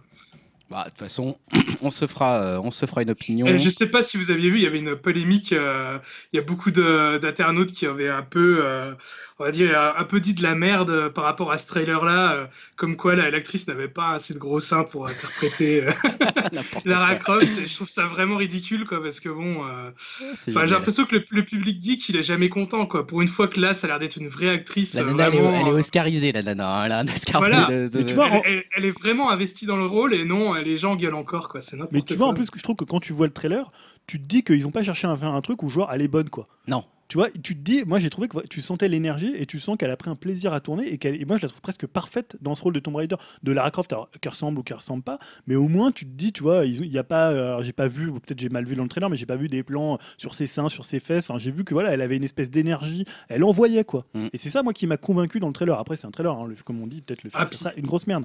Mais voilà, j'ai, j'ai trouvé que c'était plutôt, euh, plutôt engageant. Petite mention spéciale aussi, euh, je crois que le méchant sera interprété par euh, Walton Goggins, euh, un super acteur qui a joué dans The Shield, euh, dans les derniers Tarantino aussi. Et, Mm. Je trouve que ça fait toujours plaisir de le voir, lui. Ah oui, oui, très bon. ouais. Donc résultat, enfin, on aura le verdict le 14 mars 2018. On a quand même encore un petit peu de temps avant de, de- de juger finalement Tomb Raider sur pièce. Euh, Downsizing comme euh, comme trailer, un film euh, avec euh, comment il s'appelle euh, Matt Damon. Matt Damon, merci. Donc Ouais, où ouais. on réduit euh, les êtres humains. parce Le que- remake de- du film de Dujardin, un, un homme à la hauteur. le remake américain d'un homme à la hauteur. Voilà, on réduit les gens pour pouvoir, euh, pour que ça ait moins d'impact finalement sur l'écologie, etc. Puis on voit un petit peu ça. Alors je sais pas trop si c'est un film euh, qui a un message politique ou si c'est un film comique ou pas, ou les deux peut-être. Donc c'est. Alexander Payne, hein, moi je me souviens de lui parce qu'il avait fait dans Paris Je t'aime, dans des courts-métrages, il avait fait un des courts-métrages. Ah ouais. Et c'est lui qui faisait Sideways aussi, le film sur euh, le vin. Enfin, il y a eu des Ouais. tonnes- il y a eu 10 films sur le vin. Mais euh, Qui avait plutôt marché, ouais. Ouais, c'est-à-dire que je trouve que l'idée elle est assez intéressante. C'est-à-dire c'est l'idée de réduire comme ça finalement. Si, si tu réduis ta taille par rapport à l'argent que tu as, tu vas être beaucoup plus riche en fait. Ouais. Puisque tu vas avoir beaucoup moins de choses à dépenser. Tu vas beaucoup moins euh, euh, à la fois consommer et à la fois, euh, à la fois dépenser. Et je trouve. Je sais pas, je, je- je trouve que le pitch marrant maintenant dans l'exécution, je sais pas trop ce que ça peut Ouais, donner, je sais quel, pas trop, quel ton va euh, prendre le film. Ouais, on- c'est exactement pareil. Enfin, Ouais. c'est, moi qui l'avais sélectionné. Et, Mm. Enfin, je trouve que l'idée de base, elle est vraiment géniale. euh, je trouve ça terrible. En plus, il y a beaucoup d'acteurs que j'aime bien. Parce qu'il y a aussi euh, Jason Sudeikis, il y a Kristen Wiig. Ouais. Mais euh, moi, c'est en- ce qui me fait un peu peur, vu que c'est un sujet un peu SF, c'est que le réalisateur là, je trouve que euh, voilà, même s'il a, il a fait des, des films corrects, enfin des, plutôt des bons films, il n'a pas vraiment une, une, une réalisation transcendante. Et je me dis, j'ai un peu peur que ça soit un peu plan-plan à force. Quoi. Ouais, c'est vrai que la bande-annonce, en tout cas, laisse pas trop présager de quel type de film Ouais. on va, on va vraiment Ouais, tu voir. sais pas si c'est une espèce de comédie ou de l'anticipation. Ouais. ou, euh, Bizarre. Bon, en tout cas, c'est le 10 janvier 2018 pour le coup qu'on verra ça. Euh, ensuite, il y avait quoi d'autre? The Punisher. Bon. Est-ce que c'est vraiment, est-ce que c'est vraiment la Eh peine d'en les gars, parler c'est moi qui l'ai choisi. Ah Oh, bon putain. Ah, mais l'acteur, on dirait un mec tu sais, qu'ils ont trouvé dans une cité là, ils te l'ont mis là, il a le charisme d'une huître. Oh. Ah mais c'est Oh pas là possible. là, Ah, la violence. Ah non, mais. On dirait un mec tu sais, qui était maître chien, tu sais, les maîtres chiens que tu vois dans les parkings. Et ils se sont dit, putain, on va le mettre là. C'est pas Non, possible. mais un peu de respect là, s'il te plaît. C'est John Bertal. Non, euh, franchement, il est, il vraiment cool. Enfin, dans la, Je dans connais pas, saison ouais, 2 désolé, de- Dans la saison 2 de Daredevil, franchement, il, explosait tout, quoi. Il bottait des culs et tout. Il était vraiment, je sais pas, il était dans le rôle, mais au taquet, quoi. Puis, bah, enfin, moi, l'acteur là, le, Pun- le Punisher, je trouve que c'est un comics qui est vraiment, euh, enfin, qui envoie quand même bien. Euh, en plus, voilà, il, Ah, les arguments de ils, Bim. ils- ils savent vraiment bien me parler. Ils mettent du Metallica sur la, Ah, la. Putain, Metallica. Ah, c'est génial. Donc euh, voilà, non, non, moi je l'attends. Là, j'ai repris euh, foi euh, après euh, The Defender euh, dans les séries Marvel Netflix. Tu, tu sais quand c'est ou pas ça? The Punisher. Euh, c'est toujours pas annoncé, mais alors il y a une grosse rumeur comme quoi ça devrait arriver en octobre, donc euh, très prochainement. Oula, ouais, donc c'est là, c'est bientôt c'est 2017 quand même, hein, donc on l'aura avant la fin de l'année. Bon, bah tu vois. Metallica plus Punisher, moi, c'était direct projet pourri. hein. enfin, le Metallica actuel, on va dire. hein. Ça. Écoute, euh, prochaine fois que je viens sur Paris, on va à la Lucha Libre, le bar où on peut faire du catch, et on, règle- on- on réglera notre je pense sur que- du Metallica. Putain, et les gars, on fait payer les entrées avec le podcast et ça y est, il est, il est, on est enfin rentabilisé ce podcast de merde. bon, ensuite, c'est Better Watch Out que j'ai. C'est moi, je crois qu'il est mis, celui-là, je sais plus. euh, comme bande-annonce euh, d'un film un peu d'horreur, un peu Ouais. déjanté. Ouais, ouais. Je sais pas ce que vous en avez pensé, mais apparemment, c'est un Bah, film qui est assez curieux. Donc, euh, Moi, j'ai j'ai plutôt apprécié la- la- le trailer et je te remercie de me l'avoir fait découvrir. Euh, en plus, c'est marrant parce qu'en regardant le trailer, je disais, ouais, c'est vraiment, euh, on va dire, un Maman, j'ai raté l'avion, un peu en version plus trash. ouais, exactement. Ouais. euh, c'est c'est ce qu'ils annoncent un peu à la fin du trailer, euh, Home Alone euh, Ouais. versus euh, The Strangers ou un truc comme ça, et c'est un peu ça, quoi. Ouais, pourquoi pas, ça a l'air d'être cool. Voilà, puis en fait, ce qui m'avait donné envie de le partager, donc vous irez voir la bande-annonce sur webcast.fr, c'est que aussi les, les gens, quand ils sont sortis de ce film, apparemment, a eu des, des critiques, mais ultra divisées, c'est-à-dire, genre, les gens mettaient 0 ou 10 sur 10, tu vois, Ah ouais, dans les notations. Il y a eu personne qui a mis 1 ou 9 ou 8 ou 7. Tout le monde a mis soit 0, soit 10, donc apparemment, c'est genre euh, Ouais. très tranché. Moi, je suis assez curieux, la, la bande-annonce, j'ai trouvé assez drôle, donc je me dis, euh, tiens, il y a peut-être un truc à plus, ça voir. part là. un peu comme une comédie romantique. Oui, Enfin, c'est pendant, ça, je enfin, veux dire, voilà. 30 secondes Ouais, de des la ados et après, c'est c'est ça. complètement. Euh, Moi, moi qui avais jamais entendu parler du film, c'est clairement ça. Je me suis dit, oh là là, qui c'est qui a choisi ça C'est quoi ce C'est encore le Greg Non, non, non, Greg, il t'a mis un autre bon film après dans les bandes annonces. Il t'a mis Jumanji plaisir. putain. et, et on le remercie, Greg. Et on le remercie parce que ça faisait longtemps qu'on n'avait pas eu un film de- du calibre d'un triple X. Oh là Tu vois, d'un- énorme. Écoutez, Putain. moi les gars, euh, je vais peut-être pas non plus me faire des amis hein, ce soir, mais euh, je je suis vraiment pas fan du film d'origine. J'ai jamais été trop trop fan non plus de Robin Williams. Et euh, celui-là, je sais pas, je trouve qu'il a l'air vraiment plus fun. Alors je dis pas que ça va être un bon film. C'est parce qu'il y a le rock, c'est parce qu'il y a le rock. Il y a le Rock, je l'aime bien. Et Kevin Hart, j'aime bien. Il y a Jack Black qui me fait marrer. En plus, euh, il joue le rôle, euh, il est enfermé, enfin, c'est une, une gamine qui est enfermée dans le corps de Jack Black. Je pense que ça peut être drôle. Bon, je suis un petit peu amoureux de Karen Gillian, donc euh, bon, voilà, Voilà. ça aussi, ça peut aider. Ça peut aider. Euh, voilà, non, moi, je j'irai le voir quand même avec plaisir. je Ça a l'air bien ridicule en tout Moi, en cas. fait, ça a l'air suffisamment con pour être marrant. Ouais, presque. Mais en même temps, Ah. c'était un peu pareil avec Baywatch Ouais. et c'était pas le cas au cinéma en fait. Ouais, tu vois. c'est ça. Donc bon, euh, 27 décembre 2017 euh, pour, euh, pour ça. Euh, et enfin, c'était, euh, il y en a d'autres encore? Attends, Ouais. je, je suis perdu. Excusez-moi. C'est ah oui, voilà, Isle of the Dogs. Ouais. Ouais, ouais, du- forcément, forcément. Donc, le nouveau Wes Anderson. Le, nouveau Wes Anderson euh, qui en revient à l'animation, Ouais. je sais pas si c'est de la stop motion, je sais pas quelle technique il a utilisé. Il avait déjà fait, il, euh, on dit Mr. retour à Fox. voilà, pour Fantastic Mr. Fox euh, adapté de Roald Dahl. Euh, c'est très minimaliste comme animation.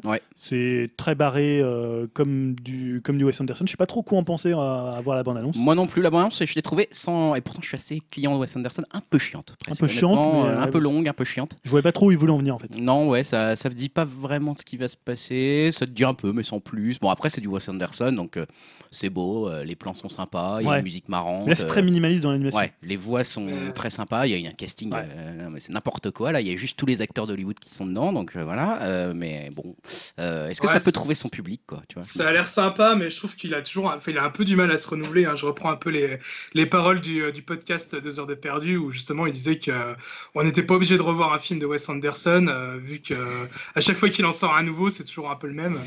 Moi, Alors je trouve, que, je trouve que c'est un peu un troll facile, mais il y a une- quand même un petit fond de Ouais, vérité. je, suis pas, je suis pas tout à fait d'accord non plus parce que je- pour le coup j'ai- j'aime plutôt pas mal ce qu'il a fait. Tu vois, par exemple, La famille Tenenbaum ne ressemble à aucun de ses autres films, Ouais. tout comme L'Hôtel, le, le dernier là. Ouais, le- Budapest Hotel. Mais- euh, ouais, mais c'est pas pas la réalisation Kingdom. dans les. euh, Moonrise Kingdom, Pas c'est génial. Ouais. Dans la façon, enfin dans la façon dont le film est fait, je trouve que c'est toujours un peu les Visuellement, mêmes, euh, ouais, visuellement, Ouais, voilà, les, c'est petits, toujours un peu les- les mêmes styles les de petits films. montages, les petites musiques. euh, les petits Avec la machins. petite musique, euh, on va dire la variété française des années 70 ou des choses comme ça. C'est pas faux ça. Ça Non, pour mais le coup, il y a des Tu vois, clichés. euh, au- contrairement par exemple à un Tim Burton, c'est-à-dire deux, deux réalisateurs qui ont un style vraiment très marqué, très défini, je trouve que c'est quelqu'un qui arrive justement dans, cette, dans ce style très marqué à quand même un peu changer ses gammes et à quand même arriver à se renouveler ou du moins à faire des films assez différents les uns des autres. Après, forcément, quand tu es des réalisateurs qui ont une telle euh, patte Ouais. graphique, c'est compliqué en fait de, que le film d'avant ressemble pas, que le film d'après ressemble pas à celui d'avant. Tu vois, Puis, tu... le, enfin, le souci de Tim Burton, c'est qu'il fait beaucoup plus de films aussi, quoi. Ouais, ouais, tout à fait. Bah, c'est peut-être aussi un Et des films de merde aussi, on peut. ça, c'est un gros souci. Alors que Wes Anderson, tu peux pas vraiment dire qu'il ait fait des films de merde. Pour l'instant, moins en tout cas. Moins. Il pourrait glisser, hein. il pourrait facilement Ouais, je glisser suis vers là. ouais, si on lui file la planète des singes. euh, Non, je pense qu'à un moment, tu Ah, classes. ça serait génial. En fait, c'est comme tout, tu vois, je sais pas, Sofia Coppola, à un moment donné, t'en as marre de voir euh, Ouais, dix fois le même film. T'as un Ouais. moment, un film un peu charnière qui fait que si t'en as trop vu, bah tu bascules. Moi, c'était euh, Somewhere pour Sofia Coppola, qu'à un moment, Wes Anderson. C'était son premier film pour Sofia. Coppola, je m'en souviens encore. Donc maintenant, je suis moins pressé de les voir. Mais Wes Anderson, je reste quand même toujours curieux de. Ouais, pour le coup, je suis assez curieux aussi. Je sais... Après, je sais pas si j'irai le voir, très honnêtement. Il va falloir me hyper encore un peu plus.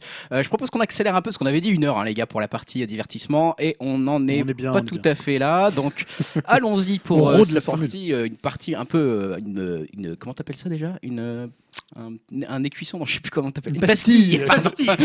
Excusez-moi, une pastille musicale. Cette Voilà. fois-ci, une pastille musicale de 2-3 minutes. Tu as marqué. Wow. Euh, oui. Donc j'ai un album, c'est un album en 5 questions. euh, Oui, donc j'ai appelé ça Spotlight sur nos Spotify. Spotlight, excuse-moi, je Voilà, je voulais mettre. Ouais, c'est important les titres quand même. Ouais, je me casse le cul à aller chercher. Spotlight sur nos Je Spotify. brainstorm pendant la journée de T'as boulot. déjà tu vois. trouvé mieux, honnêtement. T'as déjà trouvé mieux que Spotlight sur Bravo. Ah, au début, c'était nos, sur nos platines, mais comme plus personne n'a des platines, j'ai été obligé de, de changer. Ça fait hipster. Donc voilà, l'idée c'est de bah, parler d'un album en cinq questions. Alors vas-y. Donc, la première qui question. les pose. Qui Non, c'est bah qui De qui tu nous J'ai parles envie de te dire, je vais vous parler d'Ariel Pink. Donc Ariel Pink, bah, c'est qui? C'est un Californien de 39 ans. J'en ai déjà parlé Ouais. ici euh, à l'époque de Pom Pom, j'y reviendrai. Donc il est actif depuis le début des, des années 2000, puisqu'on l'avait connu à l'époque en 2003, puisqu'il était signé sur le label d'Animal Collective, euh, Paw Tracks. Donc Animal Collective, quand même, le, un peu l'empire de la hype. Donc euh, forcément, quand euh, c'est signé chez eux, ça parle à beaucoup de monde. Donc physiquement, c'est un croisement entre Philippe Catherine et un Kurt Cobain des mauvais jours. Je Ouais. dis des mauvais jours, mais je sais pas s'il y a eu tellement Non. des bons jours dans la, dans la vie de Kurt Cobain. Donc voilà, c'est quelqu'un qui est barré, un peu hippie, complètement foutraque. C'est un génie pour les uns. Moi, je suis plutôt dans la catégorie où- qui considère que c'est un génie, et d'autres que c'est une sombre merde pour les autres. Il a eu quelques positions dont j'avais parlé à l'époque euh, euh, un peu particulières. Donc après, L'album et Voilà. sa place dans la discographie de l'artiste, Julien. Tu Ah, peux nous en parler? voilà, J'aime bien quand tu me passes les plats. Euh, alors, je ne saurais pas vraiment dire le combienième album c'est d'Ariel Pink, puisqu'il en a fait énormément. Ouais, il C'est peut-être- produit. Hein. C'est là peut-être là. le huitième ou le dixième, enfin c'est pas très important. Donc il s'appelle Dedicated to Bobby Jameson. Euh, donc en fait il fait suite à un album qui était assez important pour Ariel Pink, qui est Pom Pom, Ouais. dont j'avais parlé ici, euh, que moi j'avais classé dans les meilleurs albums de l'année 2014. C'est un disque qui explorait vraiment des genres, des sous-genres des années 80, pas vraiment ce qu'on voit dans ce que les, groupes utilisent des années 80, c'est-à-dire euh, Cure, euh, Dépêche Mode, New Order. Lui c'était plutôt bah, les sous-genres, c'était plutôt le gothique, voire le death metal. C'est un gros fan de Morbid Angel. Voilà, des, même parfois des trucs très très très très punk. Donc il mélangeait ça. C'était un disque qui était très foutraque, très sexuel, grandiloquent. Et là, Dedicated to Bobby Jameson, c'est un peu le négatif du précédent. Alors en plus calme, en plus introverti. C'est à l'échelle de Ariel Pink. hein, c'est Ouais, pas non plus du Vincent. Delerme. c'est pas non plus, il est pas non plus devenu neurasthénique. Et le Bobby Jameson du titre, en fait, c'est un chanteur des années 60, une sorte de loser magnifique qui est un peu oublié, on va dire maintenant, qui a fini SDF, qui a fait deux overdoses non mortelles, qui est mort il y a, il y a quelques temps. Et euh, aussi, il avait notamment, j'ai lu ça, un, comment, un manager qui était condamné à 127 ans de prison. Parce que tu sais, aux États-Unis, les, les- Ouais, les peines sont cumulables. C'est pas mal. En France, tu prends une peine, je sais pas, 35 ans euh, maximum. Là, ils peuvent les cumuler. Donc lui, c'était 127 ans. Euh, voilà, il ressemblait un peu entre Arthur Lee de Love, j'avais parlé une fois de Forever Love ici, et euh, Colin Bunston des Zombies. Donc pour Ouais. ceux qui connaissent un peu les zombies, un peu plus connus aussi que peut-être que les Love. Voilà, dans cet esprit-là, un mec un peu, euh, un peu oublié, une sorte de génie oublié, comme les aiment forcément tous les hipsters et les, et les bobos, dont je fais partie. Complètement. voilà. Donc la, la deuxième question. Donc en- ensuite, Troisième question. j'aimerais bien savoir où est-ce que tu en es personnellement avec cet artiste? Voilà, parce qu'en fait, moi, je trouve que dans les critiques, ce qui est important, c'est de savoir ce que d'où vient la subjectivité des gens. Mm. C'est-à-dire, à un moment, Mm. d'où je parle. C'est-à-dire que Moi, par exemple, Ariel Pink, je suis plutôt dans la case, on va dire, des adeptes. Ouais. Donc, si je te parle d'Ariel Pink, je vais avoir euh, ma subjectivité, elle va me dire que c'est quelqu'un que j'aime beaucoup. Ouais. Donc, l'album, je vais l'orienter de telle manière. Si finalement, tu vois, Radiohead, j'aime pas, je vais en parler de certaines manières. Donc, c'est toujours important quand tu parles d'un artiste de savoir de quelle position tu parles, d'où tu parles. Et Pom Pom, c'était un des mes disques préférés de ces dernières Donc, années. forcément, un artiste que tu Voilà. suis avec affection et pour lequel tu as un préjugé positif Voilà. quand tu vas écouter cet album. Tout à fait. Après, je peux être déçu par l'album. Bien sûr. Même pas- euh, encore plus presque. Encore plus, ouais, tu, peux, ouais. tu peux être déçu, mais voilà, c'est un album que j'attendais, je l'ai vu notamment en concert à l'époque, et voilà, c'est un disque que j'attendais. Donc après, Alors pourquoi, pourquoi il faut l'écouter du coup cet album? Bah, en fait, parce que je trouve que Ariel Pink, c'est un des rares barrés euh, de l'industrie. Alors, il est parfois difficile à suivre. Je parlais tout à l'heure de, de sa personnalité euh, un peu particulière, même musicalement. C'est un enfant du punk, du métal, du gothique, de la pop. Et en fait, voilà, je, je revenais à ce que je disais tout à l'heure. Il prend en fait non pas les années 80 avec les évidences qu'on a toujours, mais avec les les, euh, les sous-genres, les groupes un peu moins connus. Donc ça peut être du Baos, ça peut être du Christian Death, ça peut être du Layback euh, pour le côté un peu plus indus. Ou je parlais de Morbid Angel, le death metal californien, qui est pas forcément le genre le plus représenté aujourd'hui dans la, dans la pop musique. On va pas non plus rencontrer euh, soit des Non. voix gutturales, soit des riffs ou de la double grosse caisse à foison sur, sur les albums de pop. Et même des trucs un peu gothiques sombres. Moi j'ai presque retrouvé des trucs un peu à la Sopora Eternus dans Santa in the Closet. Et voilà, je trouve qu'aujourd'hui, euh, Ariel Pink, est un peu à son moment d'inspiration, un peu comme l'était, euh, je sais pas si tu, tu connais un peu Off Montréal. Ouais. Et à l'époque où il a sorti, où euh, Kevin Barnes a sorti Hissing Fauna, Mm. donc qui était un peu son grand succès qui l'a fait exploser. Les deux trois albums après, il était vraiment sur ce fil-là. Il a un Mm. peu tiré le fil de Hissing Fauna. Il a fait, moi je trouve, deux trois albums après qui étaient vraiment magnifiques. Et après, il a un peu rentré dans le rang, on va dire. Mais je trouve que Ariel Pink, il est un peu là au même moment. C'est-à-dire ici, euh, son pom pom, c'était un peu son Hissing Fauna. Et là, il est en train de tirer un peu ce qu'il avait fait. Donc c'est pour ça que c'est un album qui ressemble un peu et en même temps qui s'en écarte un petit peu, qui est peut-être un peu plus hein, introverti, euh, plus calme, plus doux, plus mélancolique que Pom Pom, qui était complètement, euh, complètement extravagant. Et Alors du coup, est-ce que tu as trois titres à nous donner à écouter Voilà. quand même sur cet Si album T'as pas trop de temps, tu veux pas écouter tout l'album. Et donc en fait, j'ai choisi le triptyque pop, c'est-à-dire trois titres vraiment qui sont dans le même, euh, dans la, le même moule, qui sont assez calmes, assez mélancoliques. Donc il ouvre, il ouvre enfin, l'album. Le deuxième morceau, c'est Feel Like Heaven, où là, il a un côté un peu crooner, un peu crâneur, façon euh, chanteur des années 80, façon un peu chanteur god des années 80, euh, avec une mélodie vraiment, moi je trouve imparable. C'est presque un, un single en puissance. Le meilleur morceau de l'album, c'est Another Weekend, c'est au milieu, euh, qui sonne un peu comme du Conan Mocassin, c'est-à-dire un côté très suave, avec des, des trucs très. euh, des sonorités un peu aquatiques, comme fait souvent euh, Conan Mocassin. J'en ai parlé ici, donc je pense que les gens Mm. peut-être connaissent un peu Conan Mocassin. Ouais, ouais. on va dire ceux qui te suivent Voilà. avec une assiduité imparable. Voilà, c'est une sorte de chanteur de soul, mais un peu suave, un peu, un peu bizarre. Et enfin, Do Yourself a Favor, qui est très très simple, très très folk, qui est peut-être le morceau qui est le plus dans l'esprit de Bobby Jameson en fait. Et moi, j'aurais bien vu pour conclure l'album avec ce morceau Mm. Do Yourself a Favor. Alors, il choisit un morceau beaucoup plus punk, euh, qui est pas forcément représentatif de l'album. Mais voilà, je trouve ces trois morceaux, ils donnent un peu la couleur générale. Ils sont situés euh, au début de l'album, au milieu et à la fin. Et finalement, ils encadrent un peu l'album sur ce côté un peu plus introverti, un peu plus mélancolique. Maintenant, si vous aimé Pom Pom, voilà, il y a quand même des morceaux complètement barrés, des trucs euh, avec des sons un peu presque 8 bits. Voilà, ils mélangent un peu tout ça dans un truc un peu années 80. Donc c'est un très bon disque, moins important que Pom Pom. Voilà, si vous ne connaissez pas, il faut mieux commencer par Pom Pom, mais c'est un bon, un bon Ariel Pink. Eh ben écoute, merci pour cet Ariel Pink. Et t'es pas le seul à vouloir nous parler de musique dans nos spotlights sur notre Spotify. Il y a Dimitri également qui, qui voulait nous parler d'un album. Alors de qui tu vas nous parler, Dimitri? Alors, euh, moi, ça sera sûrement plus rapide que Julien, parce que c'est un groupe très connu, c'est les Foo Fighters. Ouais. Donc euh, là, je pense que tout le monde connaît, hein, c'est le, le groupe de Dave Grohl euh, qui a notamment euh, été batteur chez Nirvana, mais pas que. Hein, c'est, il a collaboré à plusieurs, avec plusieurs grands noms, bah, Queen of the Stone Age, hein, qu'on parlait la dernière fois, ou Nine Inch Nails. Et euh, donc avec son groupe, les Foo Fighters, euh, enfin pour moi, c'est euh, peut-être un des plus grands groupes de rock, hein, si ce n'est le plus grand, euh, qui alterne, euh, on va dire, euh, des morceaux bien énervés, et des morceaux beaucoup plus mélodiques. Ouais, effectivement. Là, l'album s'appelle comment? Alors là, à la rentrée, ils sortent leur nouvel album hein, qui s'appelle Concrete Gold. Ouais. C'est un album que j'attendais beaucoup parce que j'avais hyper accroché aux deux singles qui étaient déjà sortis cet été, qui s'intitulent euh, Run et euh, Sky is a Neighborhood. Euh, Run avec un côté bien agressif, mais qui reste quand même assez mélodique. Et Sky is a Neighborhood, qui pour moi est déjà devenu un, grand classique du rock. Enfin, c'est vraiment un bon morceau avec une mélodie bien accrocheuse. Ouais. Euh, sinon, euh, où j'en suis personnellement avec cet artiste, bah, je suis bien content du retour des Fighters avec un album, on va dire, euh, qui leur ressemble plus que l'album précédent qui s'appelait Sonic Highways. Euh, c'était un album concept en huit morceaux où voilà il y avait pas mal de titres qui faisaient un peu rock FM enfin vraiment trop rock FM, je trouvais que ça leur ressemblait pas trop et ça avait un peu pas mal déçu les fans. Ouais. Là, je trouve qu'ils reviennent vraiment. Enfin voilà, pourquoi j'écouterais cet album? Parce que voilà, ils reviennent vraiment aux affaires avec vraiment des morceaux qui, qui les ressemblent des morceaux bien énervés, euh, mais vraiment avec un gros sens de la mélodie, quoi. Euh, euh, y a, enfin voilà quoi, Dave Grohl, c'est toujours vraiment quelqu'un qui arrive toujours à trouver des titres et, des et, des mélodies bien bien accrocheuses quoi. Ouais, et notamment il y a peut-être des titres. Enfin, j'imagine là tu nous as parlé déjà de titres qui, qui t'avaient bien marqué, comme Run par exemple. Est-ce que c'est les bah, trois titres que tu choisirais pour pour écouter sur l'album là? Ouais, bah Run, Sky is a Neighborhood, que j'ai déjà évoqué. Euh, un morceau, on va dire, un peu mi-teinte, euh, pas vraiment une balade, mais, euh, mais qui, enfin, qui est aussi un petit peu énervé, qui s'appelle Dirty Water, qui est vraiment, qui est vraiment très bien, où là, je trouve qu'il chante super bien sur cette, sur cette chanson-là, quoi. Donc, ouais, c'est vraiment un bon album, j'ai trouvé. Je vous le conseille. Il me semble que c'est les Fighters qu'on a choisi qui concluront le podcast en fin de podcast. Pourquoi pas Je sais pas pas vraiment on choisi. pas tranché finalement. Je croyais que vous aviez, euh, vous aviez discuté de ça ensemble avec. Euh, avec si on pouvait mettre un petit Sky is the Neighborhood, ça m'irait très bien. J'avais pas. Excuse-moi, voilà. Julien, si je coupe l'herbe non, non, non, c'est un, peu comme les, un peu comme les pénalties, euh... les pénalties au PSG, savoir si c'est Neymar ou Cavani qui les tire. Voilà, donc euh, c'est beau. Après, laisser... après vu qu'on fait des podcasts plus courts, maintenant on peut peut-être peut-être mettre deux. ça va suffire, les gars. Non mais ça me va les fighters, mais ce que tu disais me faisait un peu peur quand on dit un groupe revient aux affaires. C'est-à-dire que tu vois, tu te dis, c'est pas trop où ils allaient avant et ils vont revenir aux affaires. Ça fait penser à tous les Metallica où on dit, ils vont revenir à faire du trash metal, tu vois, ça va être extraordinaire. Finalement, tu te tapais quoi Reload, pour moi, tapais, euh... Fighters, ils ont vraiment eu qu'un album où ils sont égarés, c'était l'avant-dernier. Je connais moins, je connais moins.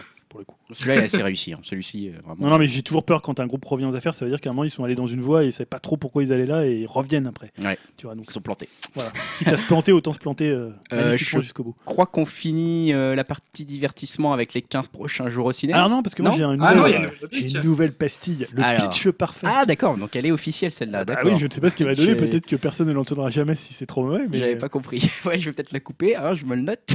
Alors, en fait, l'idée, c'est je vous donne un pitch d'un film qui va sortir là dans les, je sais pas, 15 prochains jours ou le, mois d'après. En fait, l'idée, c'est d'imaginer ce que peut être ce film. oh putain. pas, forcément, pas forcément de trouver. Ah non, non, bah non. Pas forcément de trouver à quel film le pitch appartient ou de savoir euh, avec qui c'est, mais simplement d'imaginer un film à partir de ça. Oh Donc ça peut être, je sais pas, vous imaginez un Tarantino Movies ou vous imaginez, je sais pas, un. Un film avec The Rock. Un film, voilà. je pense qu'on va partir là-dessus à chaque fois. Ou Elohim, par exemple, je pense que lui, il imaginera des Apato Movies. Voilà, ah bah, Elohim, si tu nous écoutes. Hein. Donc, je lis le pitch, je prends un pitch très court. Hein, Exprès, sciemment. Donc, La Ciotat, été 2016. Antoine a accepté de suivre un atelier d'écriture où quelques jeunes en insertion doivent écrire un roman noir avec l'aide d'Olivia, une romancière connue. Oh putain, ça a l'air chiant. Est-ce que c'est un spin-off du, euh, du, dernier, du dernier train en gare euh, de la Ciotat ou... Non, pas du tout. ça a l'air chiant. Je vois bien Marion Cotillard dans le rôle de l'écrivain connu déjà. Qu'est-ce que t'imaginerais toi, Greg comme vois un truc un peu comme ça, tu sais, un, peu, un truc avec des plans assez longs où tu te fais un peu chier, avec des dialogues un peu ridicules. Tu vois, genre, euh, euh, c'est pas comme ça qu'il faut que t'écris, il faut que tu mettes ton âme dans tes vers. Tu vois, un truc nul, quoi. avec des platitudes récitées par une Marion Cotillard qui sait même Genre le cercle des poètes disparus, quoi. Ouais, mais à la française, tu vois, donc encore Ou Esprit rebelle. plus, ouais, entre Esprit rebelle et le cercle des poètes disparus, mais à la française, avec, tu vois, un gamin des cités qui est là, qui, qui a un talent, mais qui le sait pas, parce que finalement son père le battait, tu vois. Et un petit, un petit gamin, finalement, tu sais, un peu le mec, je vois bien le gars qui avait joué, qui avait eu l'espoir masculin, là, qui avait, qui avait joué dans la tête haute, tu vois, un truc, un, ah oui, un oui, acteur un peu comme ça, tu vois. Qui, un peu une révélation entre amateur et voilà, professionnel. Mais, mais, là, ça serait raté. tu vois, genre, il serait nul. Donc toi, ça serait un, un, film français movies, quoi. Ouais, un, un film, film français assez mauvais. Ah bah, là, complètement. Ouais. Ah ouais, toi, tu vois pas The Rock, euh, Dim? Ah non, là, je le vois pas. Là, tu vois. Et si tu l'imaginais, ça serait quoi un film comme ça avec ce scénario-là et The Rock dedans quoi Oh putain, ce serait génial. The Rock il casserait les stylos, tu vois. En, il faut... en même temps, il y a un Fast and Furious où tu le vois, il est derrière un bureau puis il tamponne des, des trucs, tu vois. Mais oh, c'est hyper ridicule de voir le Rock travailler dans un bureau. Ah, J'imagine pas Rock tenir un stylo sans le casser en fait. C'est ça qui, est, qui me paraît déjà compliqué. Le Rock en fonctionnaire. Mais, euh, non, mais tu vois, à la rigueur, on pourrait croire que ça pourrait être. Si, si, ça pourrait être le rôle de clown triste. Tu vois, ça pourrait être un peu comme quand Coluche a fait euh, son Ciao Pantin, tu vois. Là, ça serait le, le Rock, tu vois, qui montre qu'il peut jouer sérieusement tu vois, il y a une larme qui coule de sa joue musclée. C'est-à-dire qu'il ferait un peu son, euh, ça serait un peu son Whiplash, mais version, euh, version un peu cool, quoi. un peu. Je comprends cet enfant qui, Tu vois, ouais. il traverse un peu les mêmes trucs que moi. je suis Quoi. un artiste aussi, euh, même si j'ai un physique, je ne suis pas que ça. Je, je peux aussi écrire, je peux aussi Ouais. mettre mon âme quelque part. Il le vois. prendra un peu sous son aile, ça serait un Il peu comme si son, son aile et il se ferait, le côté rapport père-fils. tu vois, par exemple, je pense qu'il pourrait un peu se coacher sur l'écriture en même temps qu'il ferait de la muscu, tu vois, ou un truc comme ça, tu vois, genre, ouais, comment t'éc- comment t'écrirais cette phrase, ouais, tu vois, genre, balance-moi, balance-moi des vers, balance-moi des trucs. Ouais, je vois bien les Alors, deux, si les si deux c'est un, rem- un remake US, il ferait plutôt du rap, tu vois. Il le pousserait un peu à faire des ça, battles, un peu comme dans Ouais, euh, c'est 8 Mile. Exactement, ouais. Non, moi, je pense qu'on est bien là. Je pense qu'on peut se faire financer avec des idées comme Bah, ça. alors moi, j'en ai imaginé. Hein. Ouais. Ah, tu l'as fait aussi. Ouais, je l'ai fait aussi. ouais. J'ai imaginé un, un Spike Jones euh, français. Donc en fait, ça se rappellerait dans la peau de Luc Besson. En fait, c'est un apprenti scénariste paresseux qui prend ce cours un peu à la légère, le cours de scénario. Donc sa vision de l'écriture va amener les autres jeunes à se remettre en question, ou du moins à s'interroger sur le bien fondé d'un scénario dans un film. Et en fait, tous les bouts d'idées qu'on va voir, les embryons de films qui tiennent sur des post-it, euh, bah, ils vont prendre vie à la Ciota. Donc on verra en fait des voilà, il va tous les petits trucs qui tiennent sur trois lignes euh, sur des coins de pas table ou voilà, on les verra prendre vie. euh, Et donc le des- jeune s'appelle Luc Besson aussi voilà. ou- Ouais, oui, c'est oui. lui, Bah, c'est lui, c'est un C'est lui, scénariste qui se dit bah, les c'est scénarios dans un film, on s'en balance, comme Ah, disait ah le ouais, doc c'est- dans. Elle finit en clé USB la meuf, t'as compris ou pas? Ah ouais, je vois bien, ouais. Ok. Voilà, donc ce serait mon Spike Jones movie. euh. Bah, je, je pense qu'on peut se. Allo, Allociné, si vous cherchez à produire des films en plus maintenant, Appelez-nous. euh, voilà, appelez-nous, on Et est donc, là. Voilà, pour dire, c'était le film, c'est le nouveau film de Laurent Cantet. Donc Laurent Cantet qui euh, a fait Entre les murs, ressources humaines, donc plutôt un bon réalisateur, euh, s'appelle L'Atelier et c'est avec Marina Foïs. Non, j'étais pas loin quand même. Hein. Ouh Voilà. Et en fait, donc, pour poursuivre le pitch, c'est le travail d'écriture va faire ressurgir le passé ouvrier de la ville, son chantier naval fermé depuis 25 ans, toute une nostalgie qui n'intéresse pas Antoine. Davantage connecté à l'anxiété du monde actuel, il va s'opposer rapidement au groupe et à Olivier que la violence du jeune homme va alarmer autant que séduire. Hmm. je pense que j'étais quand même assez proche avec mon idée de début. hein. euh, Qui a l'air un Marion peu chiante quand même, euh, euh, désolé hein, de, de un casser peu, un peu le euh, pas, pas trop un good, mo- un feel good movie. quoi. Non, non, non, plutôt Non, un truc de merde. on l'a- pas mis dans nos 15 prochains Non, jours. on l'a pas mis dans. Mais je, je crois qu'il sort dans. Je sais pas s'il sort là ou pas dans un mois. Je pense qu'on le mettra pas dans nos 15 prochains. Ah, t'avais pas aimé Entre les murs? Euh, ouais, bof. Euh, cinématographiquement parlant, bof, on va dire. Ah, Intéressant, mais pas, voilà, pas plus que ça, quoi. Bref, euh, parlons cette fois-ci Voilà. de vrais films. Merci pour cette nouvelle rubrique qui est intéressante en tout cas. hein. C'est Donc pas- si des gens veulent proposer aussi des histoires et des scénarios, S'ils on veulent bien. proposer des pitchs, On les voilà. lira, on les lira. Ça peut être un pitch d'un film qui, est dé- qui a déjà été fait, qui est un peu inconnu, et nous, on peut imaginer d'autres Mais films. d'ailleurs, c'est marrant parce que ça. souvent, il faut un peu citer ses sources. Pourquoi tu as cette idée-là?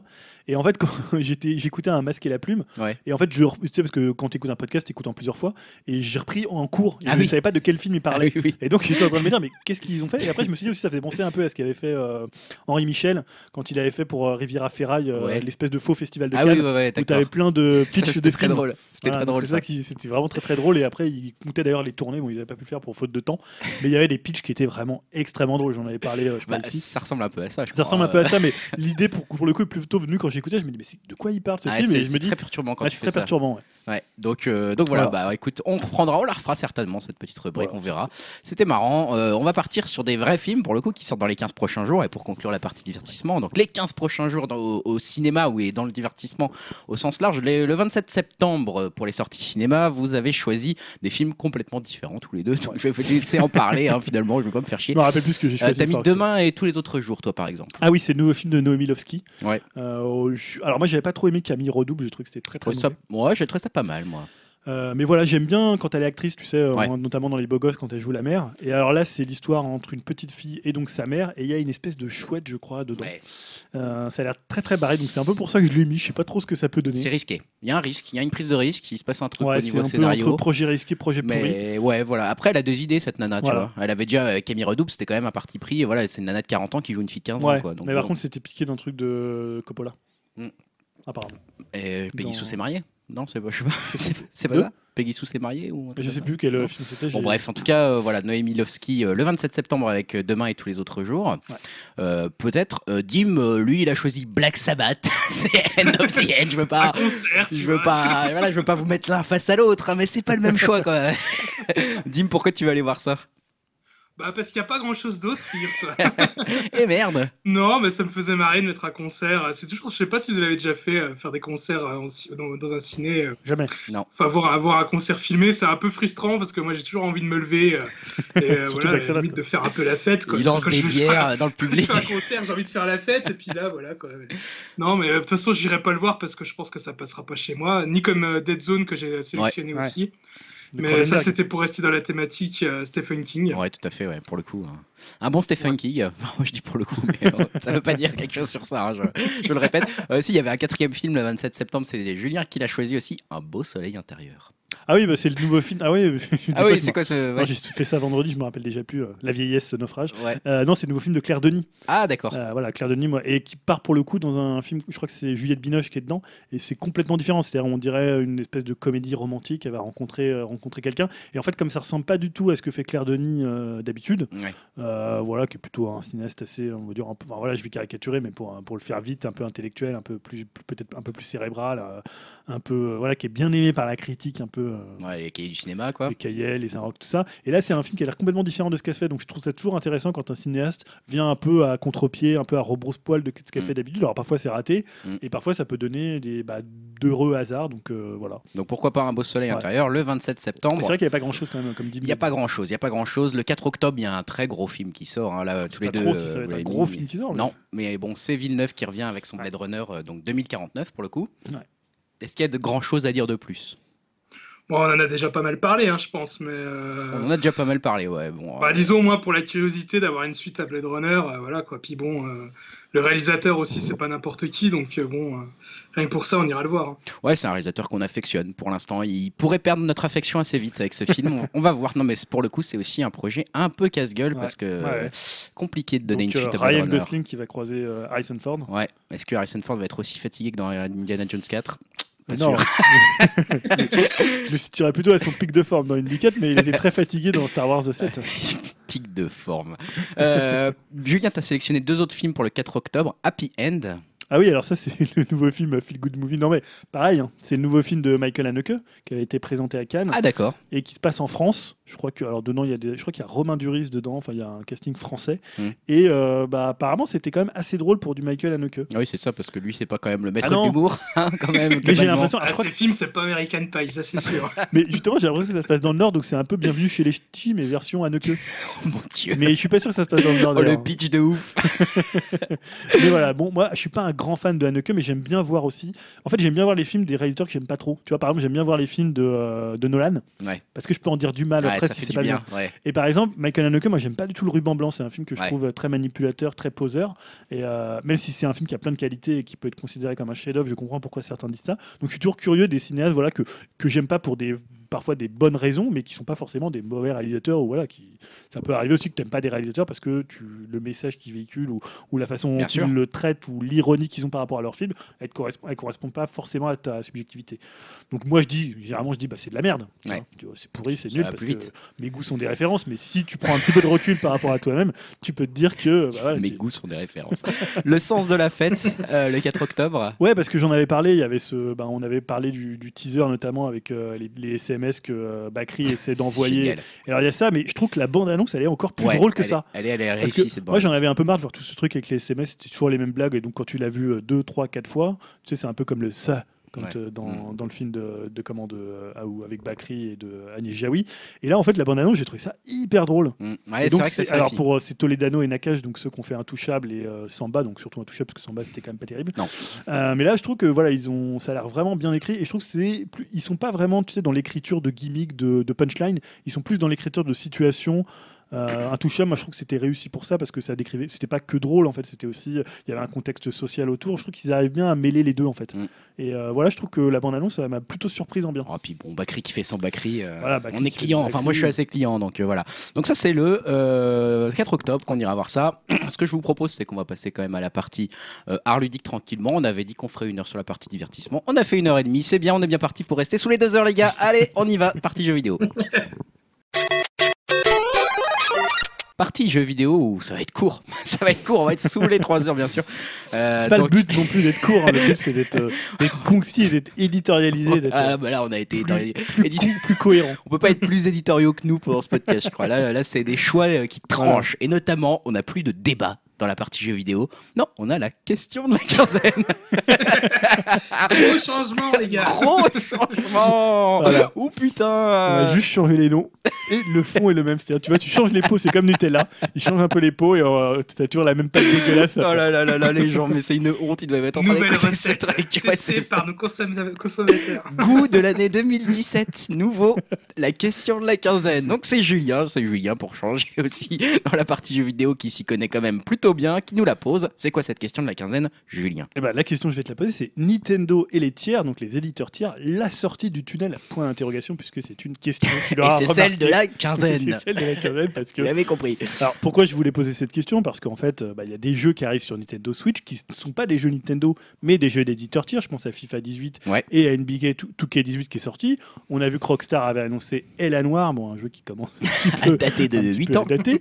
Et mais surtout la surprise du dernier Nintendo Direct qui est passé euh, juste 2-3 jours après le- l'enregistrement enregistrement de notre podcast euh, estival, euh, où on a vu en fait que Bethesda, en plus de Skyrim, avait annoncé deux jeux, donc Doom et Ouais. Wolfenstein 2, donc euh, je sais plus comment il s'appelle, euh, New Order ou The Old Order. Wolfenstein, quoi. Wolfenstein 2.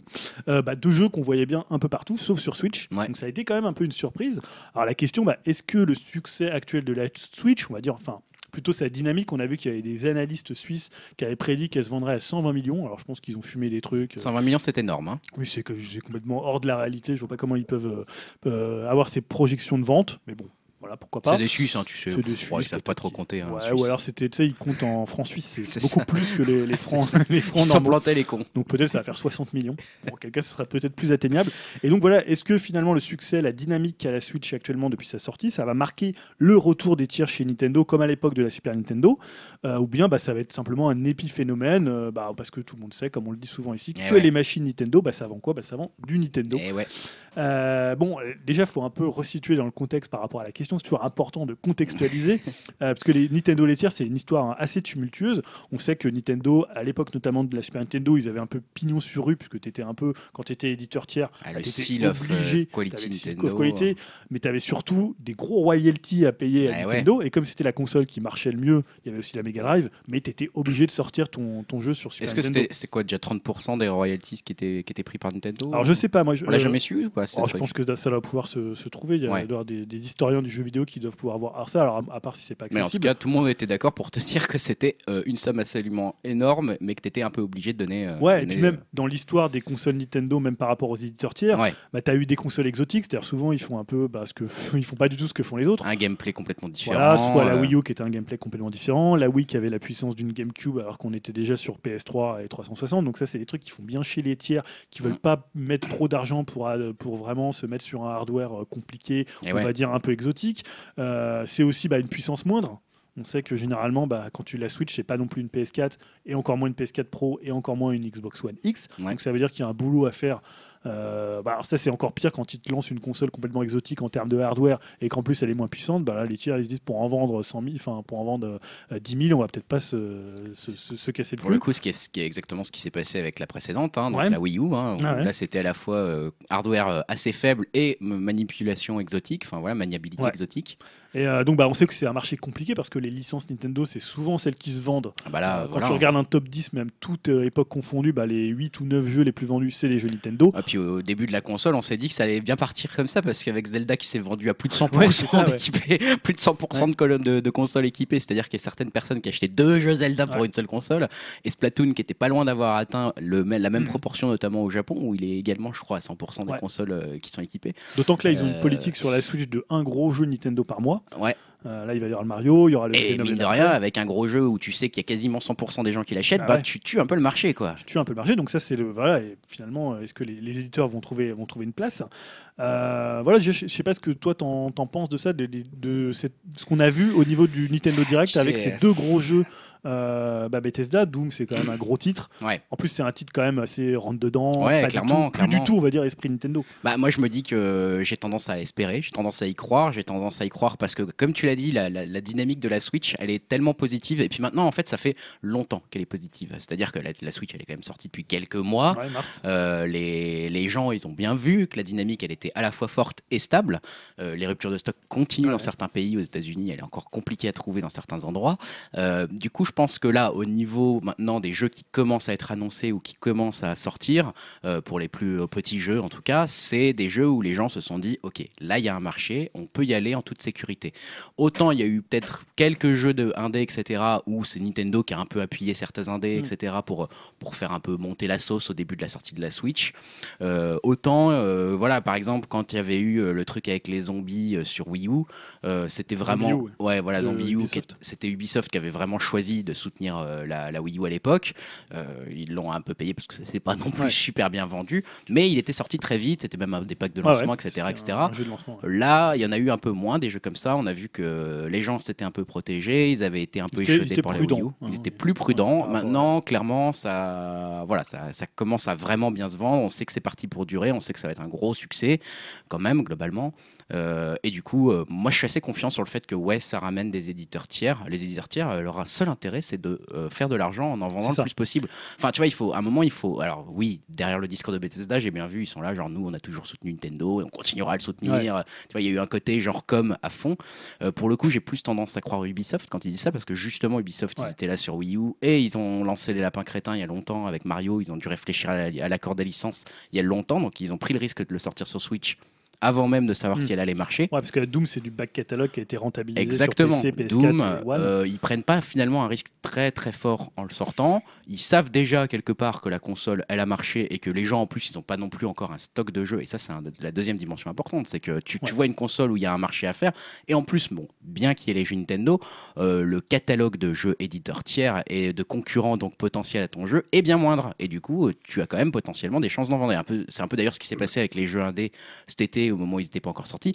Même les jeux qui avaient des mauvaises critiques, les Bomberman, les conneries comme ça, se Se sont super bien vendus Ouais. parce qu'il y avait, entre guillemets, rien d'autre. Et que du coup, tout le monde achetait ces petits jeux un peu à côté. Donc, euh, je pense que ça, ça allèche clairement euh, les, les babines des autres. Ouais, C'est ça qui fait un peu peur, je trouve. C'est que euh, je pense que oui, il y aura des jeux d'é- d'éditeurs tiers, mais ça va être un peu les fonds de tiroir. Euh, par exemple, nous ressortir des, des vi- des vieux jeux comme euh, Elle est Noire, comme tu disais tout à l'heure, ou un Doom euh, qui aura pas la puissance d'un Doom que tu pourras retrouver sur une, euh, console comme la, la PS4 ou la Xbox One.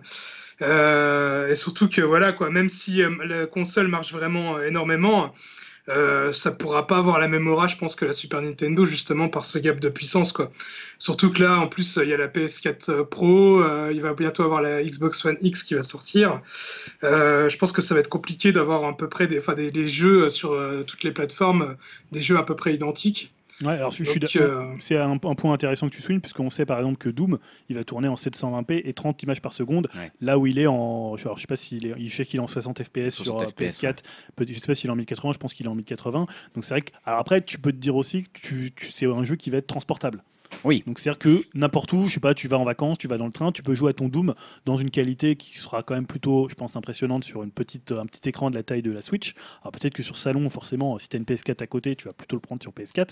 Mais il y a ce côté toujours transportable qui fait que finalement, tu peux convaincre des gens euh, bah, d'acheter le jeu s'ils sont plus des utilisateurs euh, d'usage portable.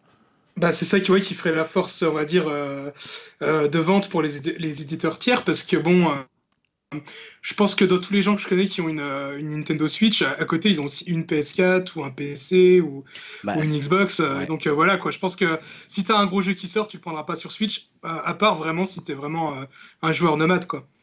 Bah c'est ça parce qu'il faut en fait ce qu'il faudrait voir dans l'histoire c'est un peu le taux d'équipement croisé quoi c'est-à-dire combien de gens ont une Switch et ont un autre moyen de jouer à côté Mm. qui est potentiellement du coup forcément plus puissant Moi, je pense que c'est énorme. hein. Je pense qu'il y a pas peu de gens qui ont juste une Switch. hein.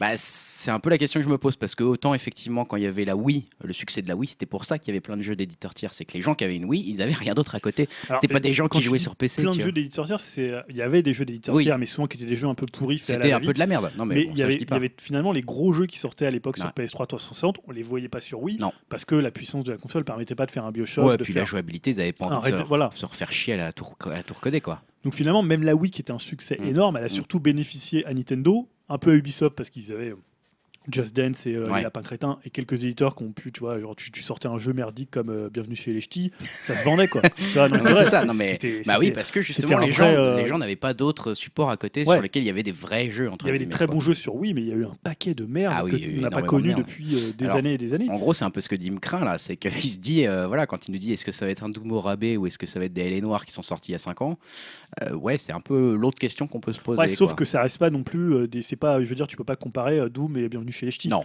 Avec tout le respect que j'ai pour le tu vois Doom, même si Doom c'est un jeu qui est pas hyper enfin il a quoi? Il a un, un ou deux ans c'était un jeu d'année dernière. Ça reste quand même un très très bon jeu euh, qui est quand même une grosse Mais bienvenue grosse chez les ch'tis aussi.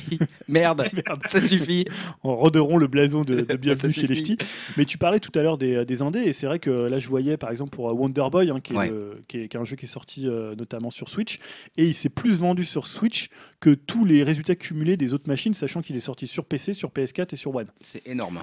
Donc, alors peut-être que c'est un jeu qui est plus typé esprit Nintendo, puisque c'est un remake, euh, bah, c'est un remake de, bah, des, de Wonder Boy, de- des, des vieux jeux de l'époque. Moi, je me rappelle, j'y jouais sur NEC à l'époque. Ouais. Euh, mais voilà, c'est peut-être un jeu qui est plus dans l'esprit Nintendo. Et comme tu disais tout à l'heure, l'eShop est un peu plus vide. Donc c'est vrai que si tu as acheté une Switch et que tu veux l'alimenter, euh, comme tu qu'un gros jeu par mois pour peu qui t'intéresse pas, je sais pas si tu n'es pas Splatoon 2, bah, va falloir que tu trouves un autre jeu. Bah Donc ouais. tu vas peut-être plus te rabattre facilement sur d'autres jeux, alors que les calendriers PS4 et One, ils sont quand même plus chargés en Bah, jeu. c'est ça, t'as quand même pas énormément de nouveautés. Et quand t'as une nouveauté qui apparaît dans l'eShop euh, sur, euh, Ouais. sur la Switch, t'es quand même un peu content et tu vas, mine de rien, toutes les regarder. Quoi, tu vois Même si- quasiment ouais. toutes. Quoi. Même si on voit qu'au niveau des indés, il y a beaucoup beaucoup de jeux indés qui sont annoncés sur Switch. Là dernièrement, je voyais qu'il y avait encore Inside euh, qui allait sortir dessus, parce que les indés, finalement, apparemment, c'est une machine qui est assez facile à programmer, donc il y a des portages qui peuvent se faire très très rapidement, Ouais. et ça se vend bien. Ouais. Surtout en- sur des indés. euh, Bah. Et puis en plus, ils avaient filé des kits de développement. Enfin bon, Ouais, bref, il y a eu aussi un support de Nintendo Depuis la cette Wii, fois-ci. ils ouais, ont vraiment fait un effort. À la Wii, c'était euh, l'horreur pour les indés. Complètement. Euh, on se rappelle des déclarations de la Team Meet euh, qui trouvaient ça que c'était inadmissible ce qui se passait sur Wii.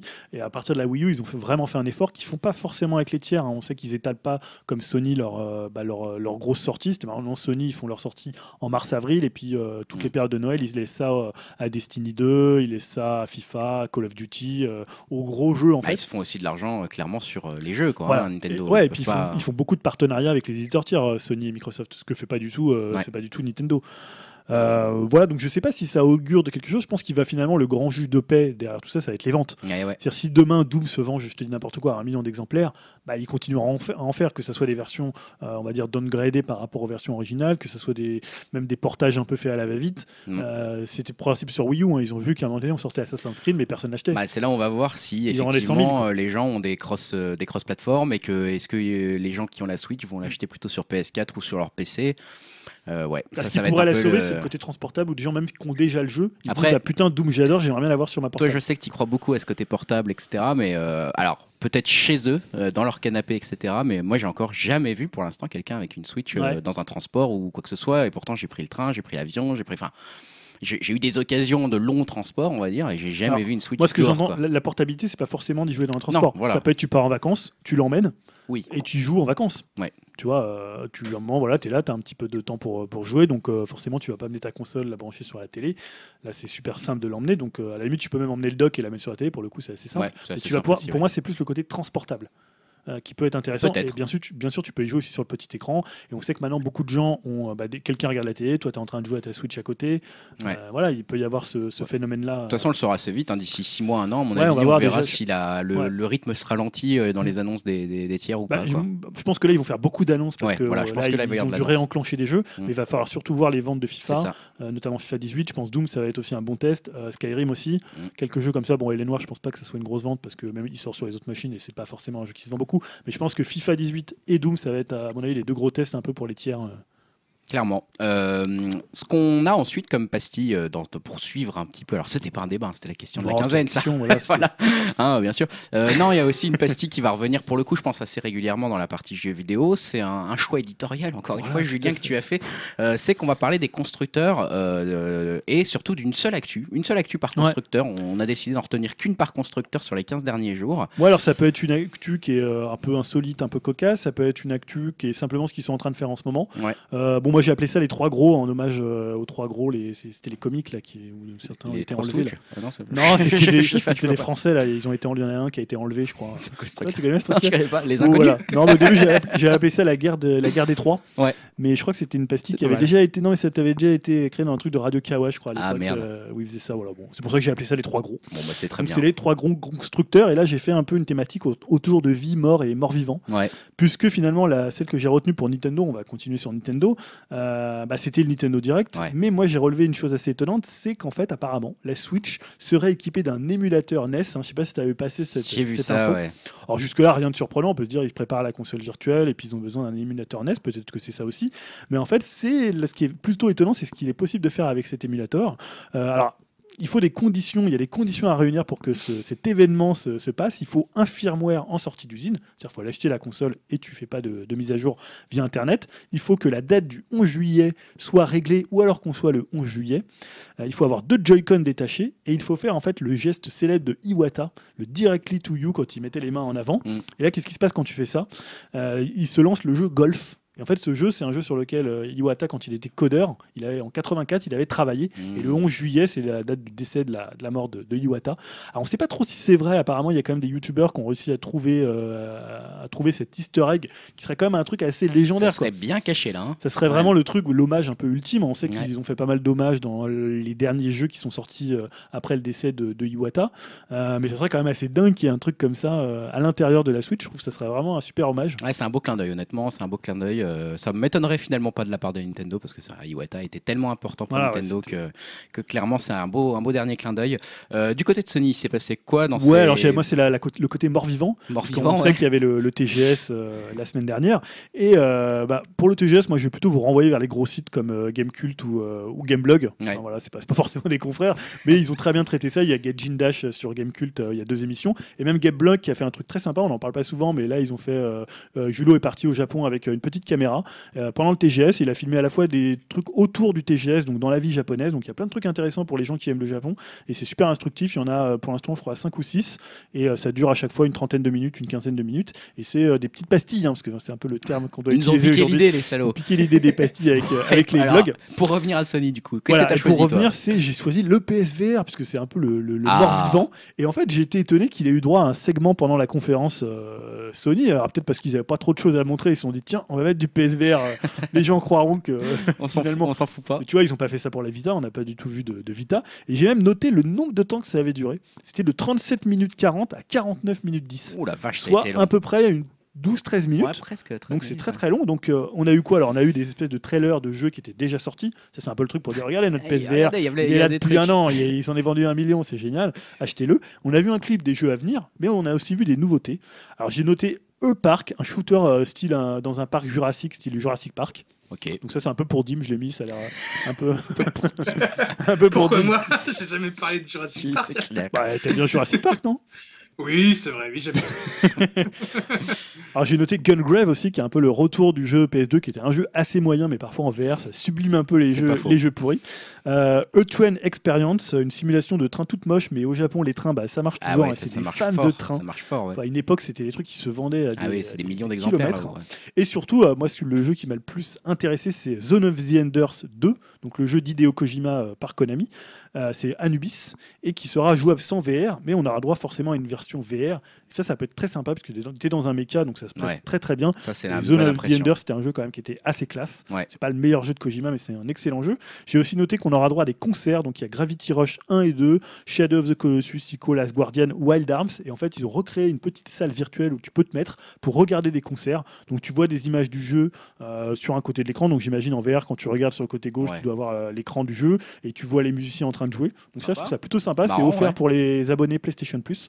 Alors au Japon, je crois que c'était à partir du 20 septembre. Je sais pas du tout si ça va arriver en France, mais j'aimerais vraiment beaucoup. Bah ouais. Parce que notamment Gravity Rush, il y a des musiques magnifiques. Donc moi, les voir jouer par un orchestre, c'est un truc euh, bah, que j'aurais vraiment très envie de tester. Mais. Une vidéo, du coup, c'est un, un vrai orchestre qui joue. ou C'est un vrai euh, orchestre, mais euh, c'est en. Je sais pas, t'avais jamais vu des concerts en VR Euh, non.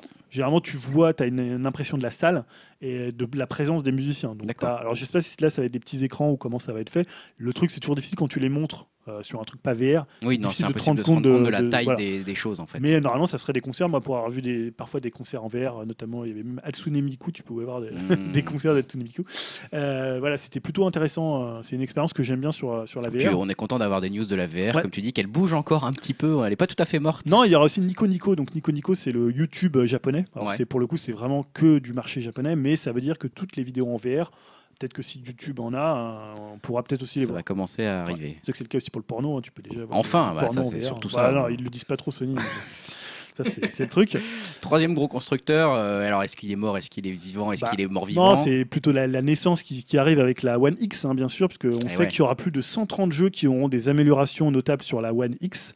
euh, qui sera dispo le 7 novembre, donc c'est un peu leur grosse actu. Ils n'ont pas grand chose en Non. pas grand chose en ce moment, à part Forza qui va arriver euh, et Cuphead.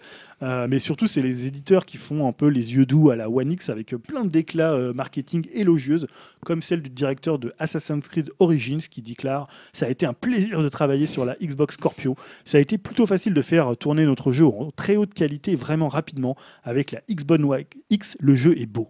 Grâce à nos artistes, ingénieurs et directeurs techniques, le jeu est absolument magnifique visuellement. Je pense qu'avec la, Xbox One X, c'est la plus belle version que nous avons car elle est rendue à une haute résolution. Waouh. Voilà. Et donc après, il dit quand même que ça l'expérience sera la même sur les autres machines. c'est ça, c'est le plus- mec, il, le le mec, mec, il est, tout, il a deux doigts de santer une côte pour mieux se faire une autofellation. Ah oui, mais, oui. quand même après, mais après, quand même, non, mais c'est bien aussi sur les Voilà. autres machines. Le- il se rappelle du, du business. hein. Mais, Ah, excellent. il dit L'expérience de jeu est la même partout sur les autres plateformes. C'est marrant parce que je, je sais pas si c'est parce que je suis un peu moins les jeux vidéo en ce moment, mais je trouve qu'on n'entend pas des masses parler de la, la Xbox One X. Bah, Ça les précos, hein. les ont l'air très très bonnes, mais on ne sait pas combien ils ont mis de préco. Euh, là, c'est vraiment quand ça va sortir. Bon, Euh, voilà. Bon, Tu je vais l'acheter, toi, Julien? Euh, pour l'instant, non. Hein, Ouais, ça va venir, on, voilà, l'a- je- on le connaît le Julien, ça va venir. S'ils Je viens annoncent, de déménager, il y a eu les impôts, euh, s'ils du annoncent une petite voilà. connerie, oh ils, sont, ils annoncent une petite connerie, un Everybody's Golf euh, spécial Microsoft et c'est parti. Euh, je vais laisser la parole à Dim cette fois sur euh, la, la- la fameuse pastille des projets, projets pourris, risqués et projets qui nous hype. Euh, pour Dim, c'est les projets pourris, risqués, je crois que Dim, tu vas nous. Ah, C'est plus risqué que pourri, hein, à mon avis, ça sera pas vraiment pourri. Mais... Alors, tu sais quoi? Alors, le pro- premièrement, ça serait sur. Euh, Bah, ça a été annoncé aussi au TGS, un nouveau combattant inédit pour euh, Dragon Ball Z Fighters. Ouais. C'est enfin un combattant peut-être pas, c'est un nouveau personnage, c'est C21. C'est un cyborg qui a une très grande intelligence égale à leur créateur, le docteur euh, Gero du ruban rouge. Alors je trouve ça vraiment risqué euh, parce que voilà, si c'est un personnage jouable, je trouve que c'est un peu dommage d'inventer un personnage au look un peu random. Hein. Je sais pas si vous avez vu le, Non. le, le personnage en question, bah, c'est une, euh, une petite nana, on va Ouais. dire vraiment dans le pur style euh, Akira Toriyama, avec une robe euh, euh, rouge et bleu dans mes souvenirs, euh, avec des lunettes. Enfin, vraiment, a pas vraiment un look. Enfin, elle a un look très classique. Et euh, je, trouverais ça un peu dommage d'avoir ça comme personnage, alors que bon, le roster de Dragon Ball, euh, il est quand même assez élevé. euh, alors bon, en inventer d'autres, je trouve ça voilà, un peu futile. Après, si le personnage joue un grand rôle dans le mode histoire et que si c'est bien écrit, peut-être pourquoi pas, faudra voir. on attend plus de précision là-dessus. Et mon deuxième projet risqué, euh, pourtant c'est un projet qui a pas mal fait parler, plutôt en bien, mais c'est Okuto ga Gotoku. Excusez-moi, hein. les, amis, les, amis japonais, je suis pas encore trop au point. Euh, donc ce jeu qui a l'air quand même euh, plutôt cool, c'est quand même un gros what the fuck en règle. Euh, c'est un mix entre Okuto no Ken ou Ken le survivant chez nous, avec, fait par les développeurs de Yakuza. Le jeu, voilà, je pense qu'il va pas être très fidèle à l'esprit du manga, car il, car il se situera dans un monde. Euh, il, il va pas se situer dans un monde post-apocalyptique, euh, mais dans la cité euh, d'Eden, une ville coupée du monde, mais avec tout le confort moderne, comme par exemple l'eau et l'électricité. Donc un Yakuza avec Kenshiro, ça peut être fun, mais j'ai du mal, vraiment du mal à saisir le concept. Et euh, bon, après, comme tout bon fanboy qui se respecte, je pense que je l'achèterai quand même. Euh, au moins juste pour faire, je sais pas si vous avez vu le trailer, pour faire des cocktails euh, Ouais, avec les techniques du Hokuto. Oh mon dieu. bah, rien il, pour ça, ça- il a, il a un shaker, il se coupe hyper rapidement, euh, comme s'il faisait une attaque. Qu'est-ce que c'est con, mon dieu. Ouais, ça a l'air un peu débile. Ouais, moi, je le mettrais limite dans les projets euh, risqués presque qui me hype. Ouais, c'est c'est pas loin d'être un projet qui nous, qui nous hype, ça dit donc. Ouais, faire un cocktail surtout. Ouais, c'est le cocktail, moi, qui m'a. Là, tu m'as ouais, là, tu m'as tu m'as acheté au cocktail. Tel Bon, un Tom Cruise euh, des c'est ça. japonais. Euh, en parlant de projets qui nous, qui nous hype, Julien, du coup, je te, je te repasse la parole. Toi, t'avais mis euh, Left Alive dedans. Ouais, puisque on pourra parler de TGS, c'était un peu la surprise de la conférence Sony. euh, c'est une- un jeu signé Square Enix. Alors c'est un très très court trailer, je crois que c'est 1 minute 15, euh, mais avec des noms qui font envie. Donc les noms, alors peut-être ça va pas vous parler, hein, euh, je pense qu'un au moins va vous parler. Donc déjà il y a Shinji Hashimoto, donc c'est euh, alors pas le créateur, je crois pas que ce soit le créateur, mais c'est un des directeurs de Front Mission, qui était un tactical RPG qui était sorti à l'époque sur Super Nintendo et qui était passé après sur PlayStation. Très très bon jeu, euh, qui va être producteur du jeu et surtout Yoji Shinkawa, qui est le euh, caractère designer de Metal Gear. Donc tous les visages que vous voyez dans Metal Gear, c'est lui qui les a créés. C'est pour ça que ça ressemble beaucoup à ce qu'il Mhm. faisait chez, euh, pour Kojima. Et euh, c'est euh, Toshifumi Nabeshima, qui est le, lui pour le coup qui sera directeur, qui était dans Armored Core, qui est aussi un jeu plutôt un jeu de mecha. Donc là, on a une espèce de fusion de tout ça, puisque euh, le, là, le, le, ça va être une ambiance un peu post-apocalyptique, un peu mecha. Donc euh, en fait, les mechas dans, Front, dans Front Mission, c'est je crois les Wanzer, Ouais, qui sont des mechas, les mechas du jeu. Donc là, ça sera un first-person shooter, d'accord. Un third-person shooter, pardon. Ah. Euh, donc pour le coup, ça sera apparemment de la survie, euh, apparemment un peu d'infiltration. Donc voilà, un truc quand même pas hyper original avec trois personnages jouables. Alors après, au début, on avait vu que des illustrations, un peu un teaser énigmatique. On a revu 5 secondes de gameplay, ça faisait un petit peu moins envie. C'était un petit peu, euh, un petit peu moche, il faut le dire assez vite, même si ça durait, honnêtement, je pense que ça durait 10 secondes, même pas 10 secondes. Mais pour le coup, tu sais, c'est un peu le côté où tu as des grands noms qui t'annoncent un jeu, donc tu es toujours un peu hypé quand tu aimes les gens euh, qui. Enfin voilà, sur, quand tu les œuvres sur lesquelles euh, ces, ces types-là ont travaillé. Donc voilà, moi je suis plutôt quand même assez, euh, Assez client. assez, curieux, et puis c'était une des rares surprises de la conférence, euh, de la conférence Sony. Quoi. Bah écoute, euh, on est intéressé effectivement donc par Left Alive euh, qu'on a vu lors de la conférence Sony. On va passer à une autre pastille. Peut-être l'heure des trailers tu veux faire passer par l'heure des trailers ouais. Parfait. Écoute, l'heure des trailers, on en a mis plusieurs. On en a mis un normal. Enfin, je pense que je sais pas si c'est Dim ou c'est toi qui l'as mis. Vous avez mis Super Mario. Odyssey. Ah, ça, c'est un gros morceau, hein, forcément. Un Super Mario qui sort. on l'a eu longtemps, enfin, une longue présentation lors Ouais. Nintendo Direct. Quand même en fait, c'est pas vraiment un trailer, c'était à la fois un trailer Ouais. explicatif. Oui, il y a eu- un mec des par- enfin, ça parlait dessus, etc. Voilà, c'était Koizumi qui présentait Mm. le jeu, donc euh, le producteur euh, direct, je sais pas s'il est directeur. C'était 7 minutes pendant 7, 7 minutes. ouais. On a eu beaucoup d'extraits avec les mondes qu'on allait pouvoir explorer, avec le concept de, bon, bah, de la casquette, etc., de la jouabilité, comment elle allait se Ouais. décliner, le concept de pouvoir prendre des photos et de les envoyer sur les réseaux sociaux. Ils ont un peu insisté là-dessus aussi, peut-être pour le côté un peu moderne, je sais pas. Euh, pas, mal, pas mal de choses, moi, qui m'ont fait dire Ouh là, mais il y a beaucoup de contenu dans ce Super Ouais, Mario. Odyssey, en fait. Beaucoup tu- plus que ce que je pensais, quoi. Ouais, tu parlais des mondes qu'on a vus. Il y avait euh, notamment euh, le Pays des Neiges, euh, Ouais, le flocon pays en des neiges là. hyper, euh, bien fait avec une impression de froid qui est pour le coup qui est bien rendue. Il y a le Pays de la Mer, Pétillance. ouais, très Euh, joli aussi. voilà. Une île tropicale, ils ont pas dit de nom, ils ont Non, mais pas encore trouvé. Ils sont en train de brainstormer à trouver des noms à la con. Tropical Island, les gars. Oh putain, ouais, trop bon. Tropico Coco, euh, tu vois, des trucs comme ça.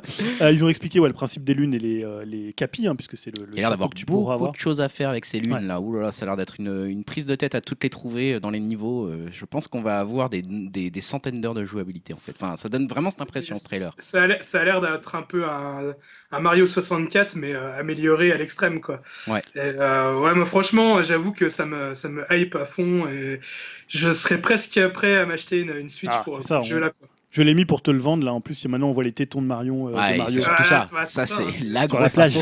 Et puis un peu le- la façon dont on se déplace dans le monde, entre les, entre les mondes, je sais pas, ça faisait presque penser, on voyait une planète de loin, Ouais. tu sais, ça faisait un peu de penser à, map-monde, hein. ouais, un peu à Mario, Mario Galaxy, tu vois. Mario ah, Galaxy. Est-ce qu'il y aura des passages Mario Galaxy Parce que bon, ça c'est ce qu'on attend tous, hein, bien sûr. Non, je trouve que là, ils arrivent bien à faire monter la, Ah, la là, hype ça sur le jeu. Ça vend le jeu et tu sens qu'il y a Ouais. un contenu avec cette histoire de pouvoir incarner chacun des personnages. Alors bon, ils en remontrent. Certains, tu les vois deux, trois fois par exemple dans la bande-annonce. Donc tu te dis, ah, peut-être qu'en fait, il n'y en a pas tant que ça. Mais quand même, enfin, il y en a genre une bonne vingtaine. euh, et je- Enfin voilà, connaissant la créativité Nintendo, euh, ça m'a vachement rassuré. Enfin, j'avais pas besoin d'être rassuré, mais ça m'a vachement enthousiasmé. Ce... Et Ouais. Bizarrement, moi, ça m'a beaucoup plus hypé que le Zelda. hein. Pourtant, j'aime j'aime quand même bien Ah, Zelda. putain. euh, et, euh, mais celui-là, ouais, je, je sais pas, il me, il me fait vraiment envie, quoi. Ah, tu diras plus ça quand tu auras acheté le Zelda avec la Switch. Tu vas te dire, oh mon dieu. Euh, T'avais des trucs à rajouter là-dessus, Julien, toi? Non, ils ont montré des amiibo à la con, mais ils sont Ouais. beaux. Ils sont pas mal. C'est Ouais. ceux, tu sais, euh, version mariée. Ah, On va les acheter, quoi. Ouais. T'as envie d'avoir le petit, le petit Mario en, marié, en costume de mariée, là, il Eh est pas ouais, mal quand même. J'ai- J'aime beaucoup aussi, euh, ça, euh, il- il montrait, la première fois qu'il y a une chanson dans Mario. Ouais, euh, ouais. j'a- J'avoue que j'adore la chanson. Elle est très bien, ouais. Je sais plus qui chante. euh, j'ai- Euh, il- Pauline. C'est Pauline, ouais, Pauline. c'est ça, ouais, c'est ça. Et elle ressemble beaucoup à du La La Land. Ouais, c'est pas faux. Voilà. Donc ça, c'est pour Super Mario Odyssey. Ouais. clairement, je pense Bah, que ça va s'acheter ça. hein, Ah là octobre, là, faut ouais. faire une émission spéciale. Hein. chier. Projet Octopath Traveler, euh, je pense que c'est Julien aussi. Ouais, un autre jeu Switch, d'ailleurs, il y a une démo, je sais pas si tu l'as essayé, Non, j'ai pas pas encore eu le temps. Euh, c'est un nouveau projet donc, de Square Enix. Ouais. Euh, l'idée c'était euh, c'est le studio qui a fait Bravely Default donc un, RPG donc là c'est vraiment l'idée de revenir au RPG classique Ah bah clairement là, ouais, c'est vraiment, vraiment même Final dans Fantasy VI alors avec ce qu'ils ont appelé pompeusement de la, de la 2D HD Ah d'accord, c'est ça qu'ils appellent de la 2D HD. Ok. donc on voit que c'est euh, c'était assez joli quand même en termes de c'est un peu du pixel art Ouais, c'est du. mais en même temps Moi, avec- la, la direction artistique, ça m'a fait penser au générique euh, animé de, de Game of Thrones. un petit peu ouais Mm. ce côté un Ouais. peu euh, Lego un peu Ouais, un euh, petit peu, ouais, c'est ça. ouais. Un côté un peu Lego et euh, il y a huit personnages donc là il montrait surtout le guerrier Mm. et euh, je sais pas ce que c'est si c'est une voleuse enfin voilà il y a pour l'instant deux personnages ça a l'air très très écrit en fait euh, voilà il Ouais. y a vraiment des, des destinées de personnages on sait pas trop encore comment ça va se passer moi j'ai pas encore joué mais je trouve que le trailer quand même donne envie même si ça tire un peu sur la- le, le côté un peu Ah, nostalgique euh, ouais, c'est un peu trop. On insiste sur le côté RPG Ouais, de, tour de- par tour, auquel vous avez joué quand vous étiez jeune. Euh, regardez, vous allez retrouver exactement la même chose.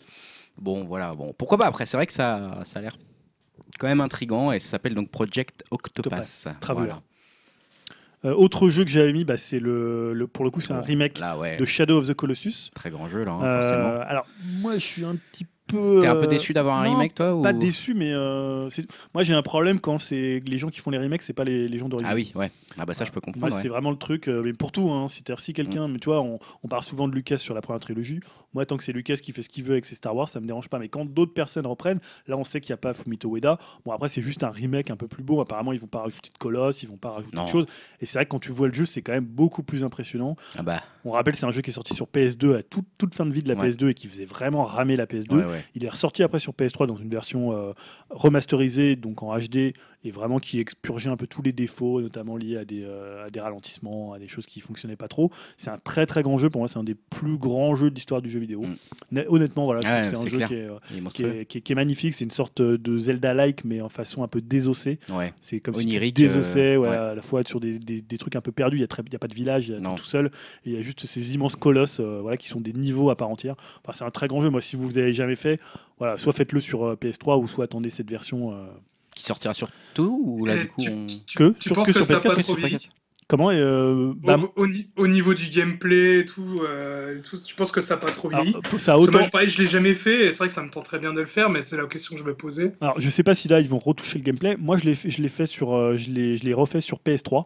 Euh, Il n'y a pas si, si tellement longtemps. Alors, ça a vieilli dans le sens où c'est un jeu qui a des mécaniques de l'époque PS2. Ouais. C'est-à-dire, c'est pas du Ouais. tout euh, des jeux, des, des sauts assurés. Faut, c'est un jeu qui, qui- qui est parfois un peu frustrant dans son gameplay, mais c'est ce qui fait la beauté du jeu. C'est-à-dire, c'est comme euh, Last Guardian, quoi. Si par exemple Last Guardian, les gens qui ont joué ont trouvé que les caméras étaient pourries, que la jouabilité était un peu compliquée ou était un peu ardue ou était rigide. Ah, C'était voulu en fait. Bah, non, mais c'était c'était des jeux de l'époque PS2, ils étaient conçus de cette façon-là. Donc, c'est des jeux où parfois tu vas sauter sur un truc et ça va pas marcher. Et tu vas te dire, mais il faut pas que je saute là. Alors que maintenant, dans un jeu, tu joues Uncharted, tu sais où tu dois sauter euh, 99,99% Oui, puis tu peux pas te rater quoi. temps. Tu peux pas, tu peux pas te rater. pas tomber quoi. Mais pour moi, ça reste, même encore maintenant, ça reste un des plus grands jeux de l'histoire du jeu vidéo. quoi. Alors dernière bande annonce trailer en tout cas moi que j'ai alors malheureusement j'ai pas été le voir je viens de m'en apercevoir Monster Hunter World euh, du coup tu vas devoir un peu me décrire euh, Bah, ce que c'est Ouais, parce que moi je l'ai mis parce que je suis pas tellement un fan de Monster Hunter. J'avais commencé à m'y mettre, j'avais testé la démo sur Wii U et c'est un jeu qui est, qui est- pour le coup, là, qui a des mécaniques très archaïques. Ouais. Et je suis pas rentré dedans. Je Ouais, sais que c'est un jeu que si tu si tu t'y mets, tu peux passer vraiment, 450 heures tu facile vas passer des heures et des heures et tu comprends les mécaniques, mais c'était un jeu qui était très cloisonné, Mm. très sclérosé, parce que c'est des jeux qui étaient sortis sur PSP, après sur euh, 3DS, il y a eu peu de versions salon, et là c'est la version PS4, il sortira aussi sur One et sur PC, mais c'est totalement ouvert, donc c'est un peu le Monster Hunter Mm. dont tu as rêvé, quoi. Ouais, Enfin, un truc un euh, qui est ouais. hyper beau, euh, voilà, c'est juste, la DA, elle elle est magnifique, Et c'est toujours du coup de la coop à 4 dans un monde ouvert. Donc c'est un peu, je trouve, le, alors, un Truc peu ultime, le quoi. Monster Hunter pour les, pour les blancs, pour les gaijins. Ouais. Mais moi, c'est un peu ce à quoi j'ai envie de jouer à Monster Hunter. Bah, c'est vrai que euh, pour avoir aussi un peu comme toi essayé de tâter un peu le Monster Hunter, euh, ouh la vache, c'était un peu décourageant quoi. J'avais dû y passer 20 heures, je comprenais toujours rien, je savais pas trop comment j'y allais. euh, Ah, t'as quand même passé pas mal de temps Ah ouais, Sur j'avais 3DS ou? Euh, je sais- non, c'était pas sur 3DS, je sais même plus, mais tu vois, c'était, euh, je me souviens que j'avais, j'en avais chié quoi. Ça, je me souviens. C'est ardu au départ hein, quand tu commences. c'était euh. sur 3DS. Ouais, et j'en avais bien chié. Et bon, je suis content s'il y a une version un peu. Bah, tu iras voir le trailer. plus, c'est- Bon après voilà, encore une fois, est-ce que j'ai 450 heures à passer dessus? C'est une autre question, on verra. Euh, en tout cas, bah écoute, intéressant. Je crois qu'il nous reste euh, les 15 prochains jours dans le jeu vidéo, mais avant, Ah t'avais... Il y a une Ah. autre pastille, ouais. Ouais, ouais, avant, il y avait une petite pastille euh, de Julien. Je sais pas s'il y avait encore des trucs, Dim. Non, non, non, c'est bon. Non, non, non, non, euh, c'est bon. Non, je- Ah, voilà. C'était la J'ai pastille. j'ai pu placer mon couteau Noken dans ma news. On l'attend, on l'attend, je l'attends également. Je sais qu'Yao l'attend beaucoup aussi. Ah bah ça, ça m'étonne pas, tiens. Dès que c'est Yakuza, Yakuza plus, euh, Ouais, Yakuza déjà, plus. Ken le survivant, ouais, il est là. Voilà, il n'y a, pas- y a pas moyen là. Euh, c'est une pastille pastille rétro. Alors je sais pas si tu penses la faire revenir à chaque fois ou pas. Quel est le Bon, concept pour l'instant, j'ai que deux idées. hein, donc, D'accord. Donc c'est une pastille que vous ne verrez que dans les deux prochains podcasts. Enfin, je vais attendre un peu d'en avoir d'autres. Mais non, en fait, c'est une pastille au contour assez mal défini, un peu comme euh, cette nouvelle formule. Qu'est-ce que tu sous-entends là? Donc en fait, ça s'appelle Rétro Futur. Donc pourquoi Rétro Futur Alors l'idée, c'est pas de chroniquer en 2017 un vieux jeu que les moins de 30 ans ne pourraient pas connaître et qui ferait qu'on pourrait se faire mousser en disant on était là avant vous, euh, bande de cons qui avaient découvert le jeu vidéo à l'époque de la PlayStation. Cela dit, toi, tu y étais vraiment. non, plutôt c'est en fait de voir comment un concept, une idée ou euh, vraiment un élément de gameplay a pu traverser le temps pour se retrouver dans un jeu récent, comment il a été modifié. Donc par, par exemple, euh, l'autre idée que j'ai, c'est de parler du one-up, puisqu'on en reparlera à l'époque de Mario, euh, de Mario Odyssey. Finalement, comment la vie, finalement, au début, tout le monde voulait attraper des vies avec les, les one-up, Mm. et maintenant, finalement, on se passe des vies. Mm. Euh, Voilà, c'est le concept du one-up, je trouve que c'est un truc intéressant. Le champignon vert, je trouve que c'est un truc intéressant. Mais là, c'est plus l'idée de voir euh, comment un jeu a survécu au passage du temps pour se retrouver dans l'actualité de 2017. Et en fait, c'est le cas de Windjammer. Et l'idée, c'est ma formule, c'est de dire que je vais essayer de démontrer pourquoi Windjammer 2010 2017 est meilleur que Windjammer 94, alors que c'est le même jeu. D'accord. Tu vois, toute la, la technique est là. Euh, donc, en fait, pourquoi on parle de Windjammer aujourd'hui? C'est parce qu'en fait, euh, c'est un jeu qui revient dans l'actualité. Donc, c'est un vieux jeu Neo Geo Ouais. euh, qui est sorti, je disais, en 94. Et en fait, Dotemu, qui, des Français qui font de l'émulation, ont adapté le jeu quasiment à l'identique. Pour le coup, moi, je l'ai acheté, il vaut une quinzaine d'euros. Et c'est le même jeu qu'à l'époque de la Neo Geo, avec un mode online en plus. Et il est sorti sur PS4 et Vita. Donc, en fait, Windjammer, pour ceux qui ne connaîtraient pas, hein, ce- je pense qu'il y a des gens qui vont peut-être jamais joué, Mm. ou même peut-être jamais entendu parler. Je pense pas quand tu C'est connu comme titre hein, quand même. quand tu suis un podcast euh, voilà, où, euh, où peu de gens le suivent, tu connais à peu près quand même Windjammer. Donc c'est un jeu d'arcade en 1 contre 1 avec une vue du dessus sans scrolling. Ouais. C'est juste euh, un écran, un écran fixe. Donc c'est un mélange de frisbee, de tennis, de air hockey et de pong. C'est un peu difficile à décrire parce qu'il n'y a pas forcément C'est un d'équivalent. frisbee quand même. Enfin, c'est un frisbee, ouais, tu te lance, lances un frisbee, mais il y a un côté quand même assez violent. euh, Mm. Oui, oui, par contre, oui, il y a voilà. Euh, le truc est en feu. Ouais, le truc est en feu, c'est des mecs assez, euh, assez c'est- Ah, bodybuildés. ils sont pas là pour faire la cuisine, quoi. hein. ça y va, quoi. hein. Ouais, c'est plus, euh, c'est plus du speedball que, euh, que du tennis, un peu voilà, à la, à top spin. Quoi. Donc le but, en fait, c'est de marquer un certain nombre de points, généralement c'est 12, euh, sur deux manches gagnantes, en lançant avec force ou finesse, hein, parce que tu peux aussi faire des petits coups un peu plus enroulés, des trucs un peu lobés pour Les que coups de par terre. pute dans la technique, Voilà, dans le les- langage. hein. Les coups de pute. Le frisbee dans l'embut de son adversaire. Donc c'est un concept, on va dire, simple comme bonjour. Ouais, c'est du Pong, en fait. hein, On pige gros. de suite, c'est deux boutons, Ouais. euh, huit directions, il y a deux trois subtilités parce que tu peux mettre des effets, tu peux mettre un, un petit lobe Ouais. euh, pour les persos, notamment quand tu joues contre les persos qui sont euh, lourds, parce que tu as des persos très rapides, moyens et très lourds, mais qui frappent très fort par rapport à ceux qui sont moyens qui Voilà. frappent moyennement fort Classique. et ceux qui sont euh, rapides qui, frappent pas fort. pas fort. Du coup. Voilà, donc après, tu as six personnages. Choisis ton camp selon ce que tu veux, ce que as envie de faire. Et en fait, ce qui est assez intéressant, c'est qu'en 94, moi, quand Windjammer est sorti, j'avais 15 ans. Ouais. Et en fait, j'avais une Neo Geo chez moi, puisque ma première console que j'ai eue, c'est pas du tout une NES ou une Super NES, c'est une Neo Geo. Ah, la chance. Euh, voilà, mais c'est parce qu'avant, je jouais sur euh, Atari. Ouais. Donc, euh, j'ai pas du tout une NES ou de, ou de Master System. Et voilà, j'avais une Neo Geo, et sauf que moi, j'ai pas acheté Windjammer à l'époque, parce que j'avais été refroidi par les tests. Euh, puis à l'époque, les tests, bah, c'était un peu le seul moyen, on va dire, avec l'arcade, de se faire une idée sur un jeu.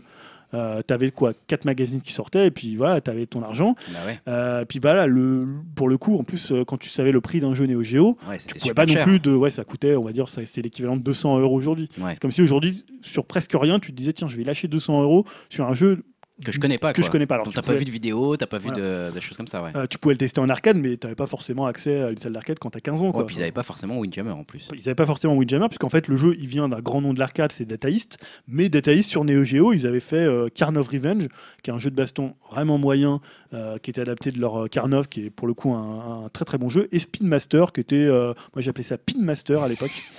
voilà, on rigolait bien avec les amis. hein. toujours, toujours à la pointe de la blague. Toujours hein, à la plaine de, de l'humour. Donc euh, Master, c'était un jeu en fait où tu avais des espèces de yo-yo et c'était un jeu de plateforme euh, action-aventure Ok. mais pas génial. Et en fait, les tests étaient assez tièdes sur Windjammer parce que les critères d'appréciation et de notation de l'époque, bah, c'était pas les mêmes qu'aujourd'hui. Eh. C'est-à-dire qu'il y avait très très peu de modes de jeu. C'est un jeu, euh, en fait, tu as un mode arcade, tu as un mode versus, et c'est tout. Tu même pas de mode online à l'époque, puisque Ah oui, forcément, forcément. tu joues pas online. Donc là, si tu l'achètes sur euh, PS4, bah, tu vas avoir les mêmes modes plus le mode online, et tu vois que c'est un jeu, tu fais en fait très très vite le tour. Euh, tu avais donc une faible durée de vie, donc ça c'était hyper sanctionné à l'époque, surtout pour un jeu qui valait euh, 1290 francs à l'époque. Ouais. Donc euh, les mecs ils disaient attention, euh, si tu voulais le finir en 30 minutes avec des crédits infinis, euh, si vous mettez 1290 francs, Ah, ça va vous faire une après-midi. Voilà, donc c'était un prix exorbitant. Et voilà, moi, comme beaucoup, j'ai redécouvert Windjammer après, d'abord sur Neo Geo CD, puisque les jeux étaient moins chers. Ouais. Tu payais là pour le coup un jeu 60 euros. Euh, et surtout en émulation, puisque sur PC, tu avais notamment Neo Rage, qui était un excellent émulateur. Et je pense que beaucoup de gens l'ont redécouvert à cette époque-là. Et finalement, tous les jeux, tous les défauts que le jeu avait, bah, ça avait plus le même poids qu'à la sortie quand tu as un jeu gratuit sur ton émulateur. Si le gameplay est bon, bah, tu t'éclates dessus et tu te dis pas putain, j'ai payé euh, 1500 francs pour un jeu euh, Ouais. que j'ai torché en une après-midi, euh, ça me fait un- quand même un peu mal. Euh, voilà, donc tu joues très, très dans un esprit un peu rétro gaming déjà à l'époque, en profitant de la qualité du titre, c'est-à-dire le gameplay. Et donc voilà, tu avais beau avoir des, à l'époque, euh, moi quand je l'ai testé sur euh, PC, tu avais beau avoir des, poly- des polygones qui dominaient l'industrie, bah, à la revanche des pixels, tu voyais déjà que ça allait arriver à l'horizon.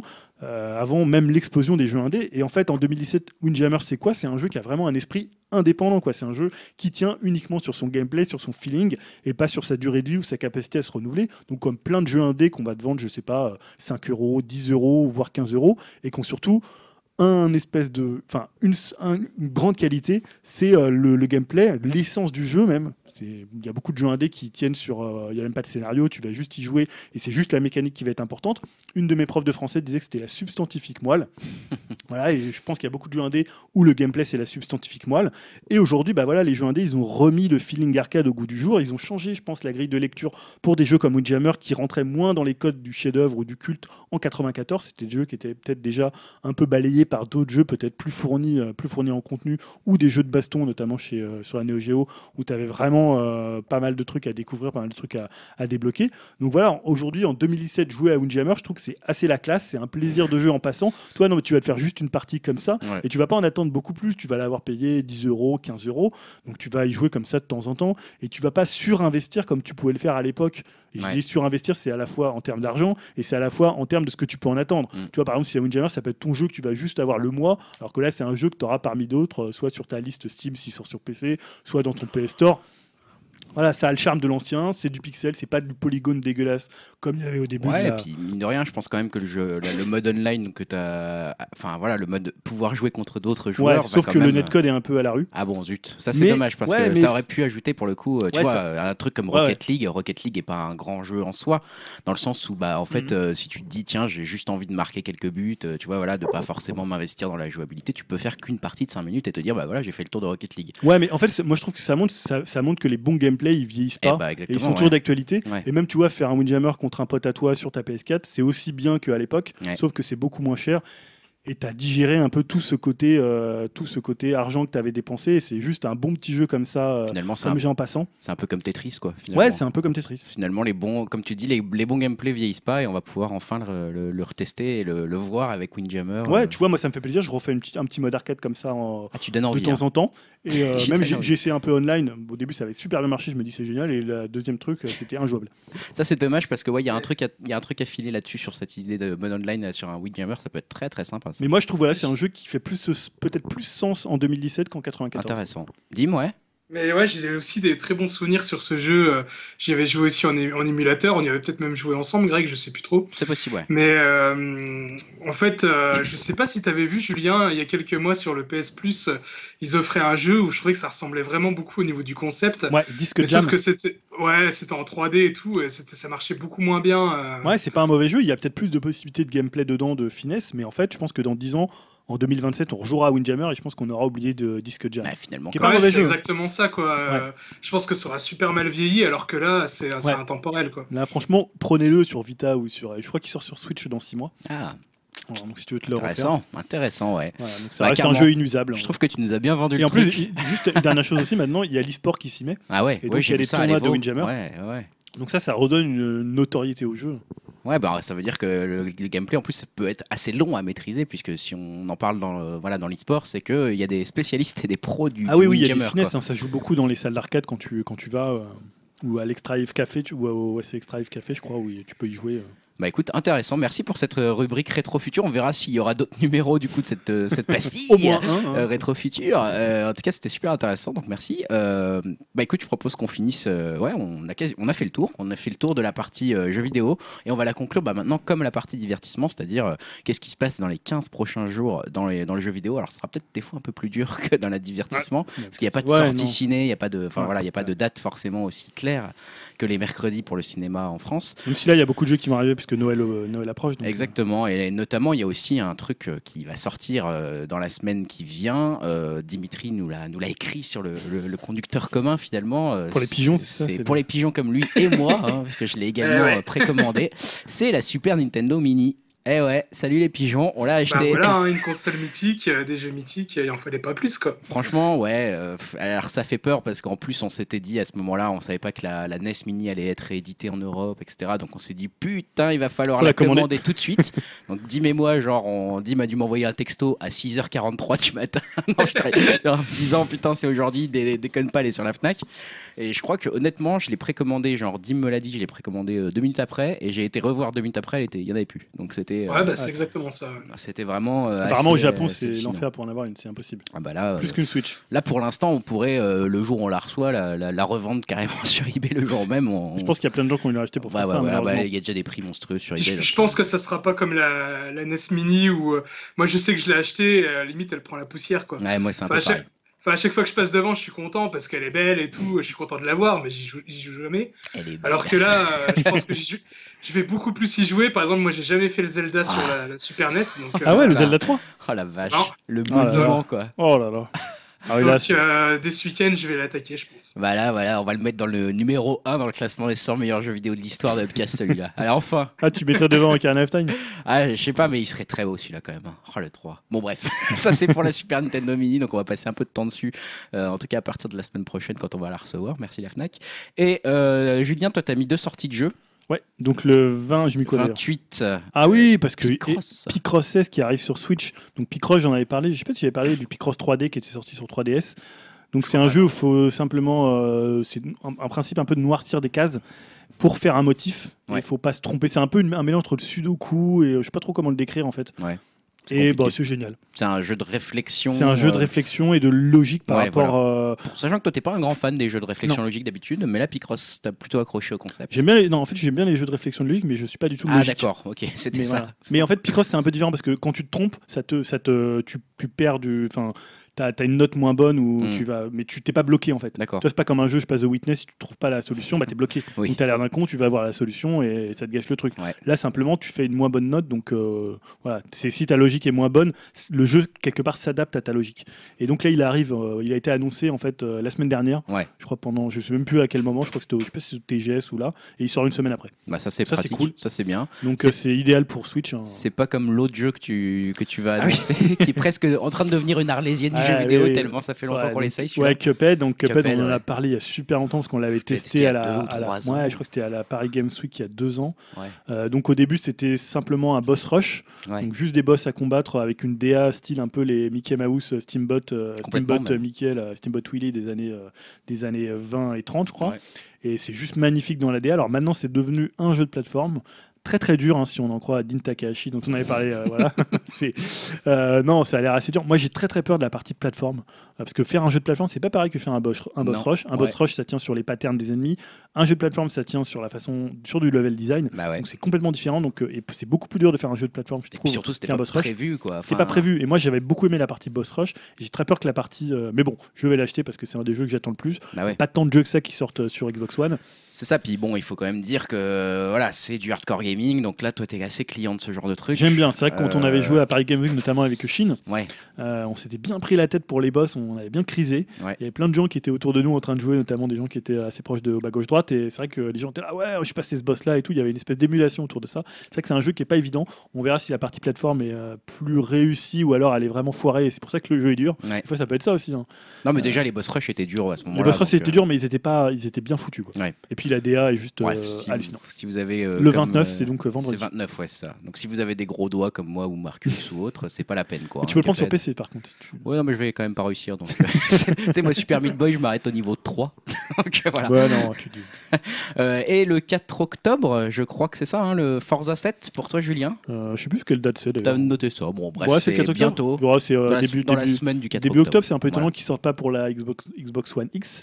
Euh, on peut déjà tester la démo, euh, voilà, c'est pas mal, c'est Forza. euh, moi, je m'ennuie toujours un peu au bout de 10 heures à Forza, euh, Ouais. Forza Motorsport. Je préfère Forza Horizon, Ah ouais euh, qui est plus le côté un peu arcade, de- Arcade, de, ouais. de la, de la série avec des beaux paysages, un peu style Motorstorm que moi j'aimais beaucoup sur, euh, sur PlayStation 3. Euh, mais bon, voilà, c'est quand même assez impressionnant. Et c'est vrai que si, si par, si comme un pigeon j'achetais une Xbox One X, c'est vrai que c'est un jeu que j'ai jamais testé pour voir un peu le, le gap un peu graphique que peut apporter la Xbox One, One X. Xbox One X. C'est dur à dire après euh, Regarde- 4 heures d'émission. Regardez-moi le, regardez-moi le, celui qui va acheter Voilà. Xbox One X. Je sais pas, non, je sais pas encore. Et après, c'est ouais, nous le- les pigeons. hein. Ça recoule déjà et, et c'est en train de se plaindre. Eh ben putain.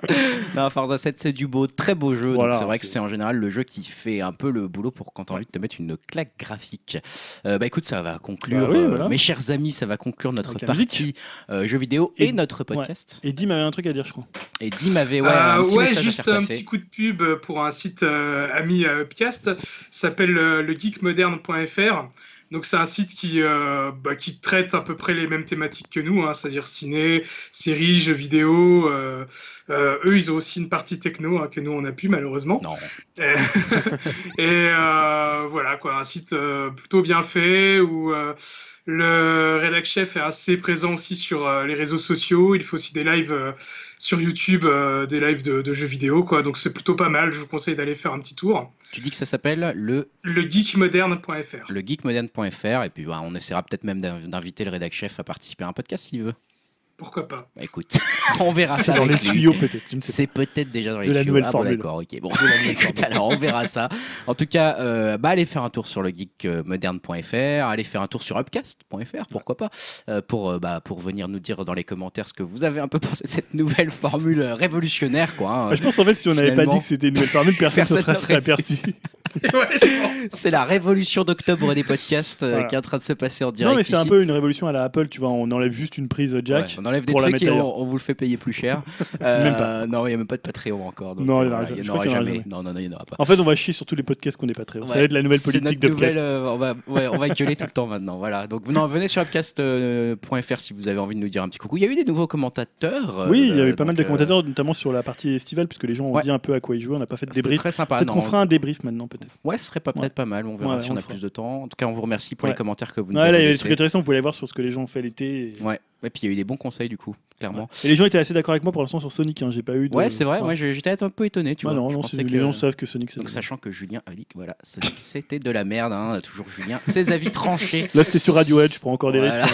hein. On est comme ça. Radiohead, la prochaine fois, je sais pas Euh, trop ce que je vais faire. mais- Bon, je le dis quand même au cas où, mais si vous avez deux minutes pour aller sur iTunes, euh, nous mettre quelques étoiles et un commentaire. Ça marche encore, ça Bah, le truc, c'est que ça nous aiderait quand même éventuellement à nous faire voir un peu dans cet Attends, je crois univers qu'on est toujours en impitoyable des podcasts. technologie sur. euh, non, j'en sais rien. C'est pas que je m'en fous, mais j'aimerais bien qu'on soit un peu plus euh, écouté, mais je sais pas si on a la force. mais on de- est toujours en techno, non? Bah, moi, j'avais demandé à changer. Maintenant, est-ce que Apple nous a écouté Parce que tu sais, c'est Bon. une merde. Bon, bref. On va appeler Tim Cook. On va lui dire Ouais, Eh, Tim euh, Cook. euh, ah, Tim. Bon, ouais, t'arrêtes deux minutes de sortir On des est plus en techno, merde. ça suffit là.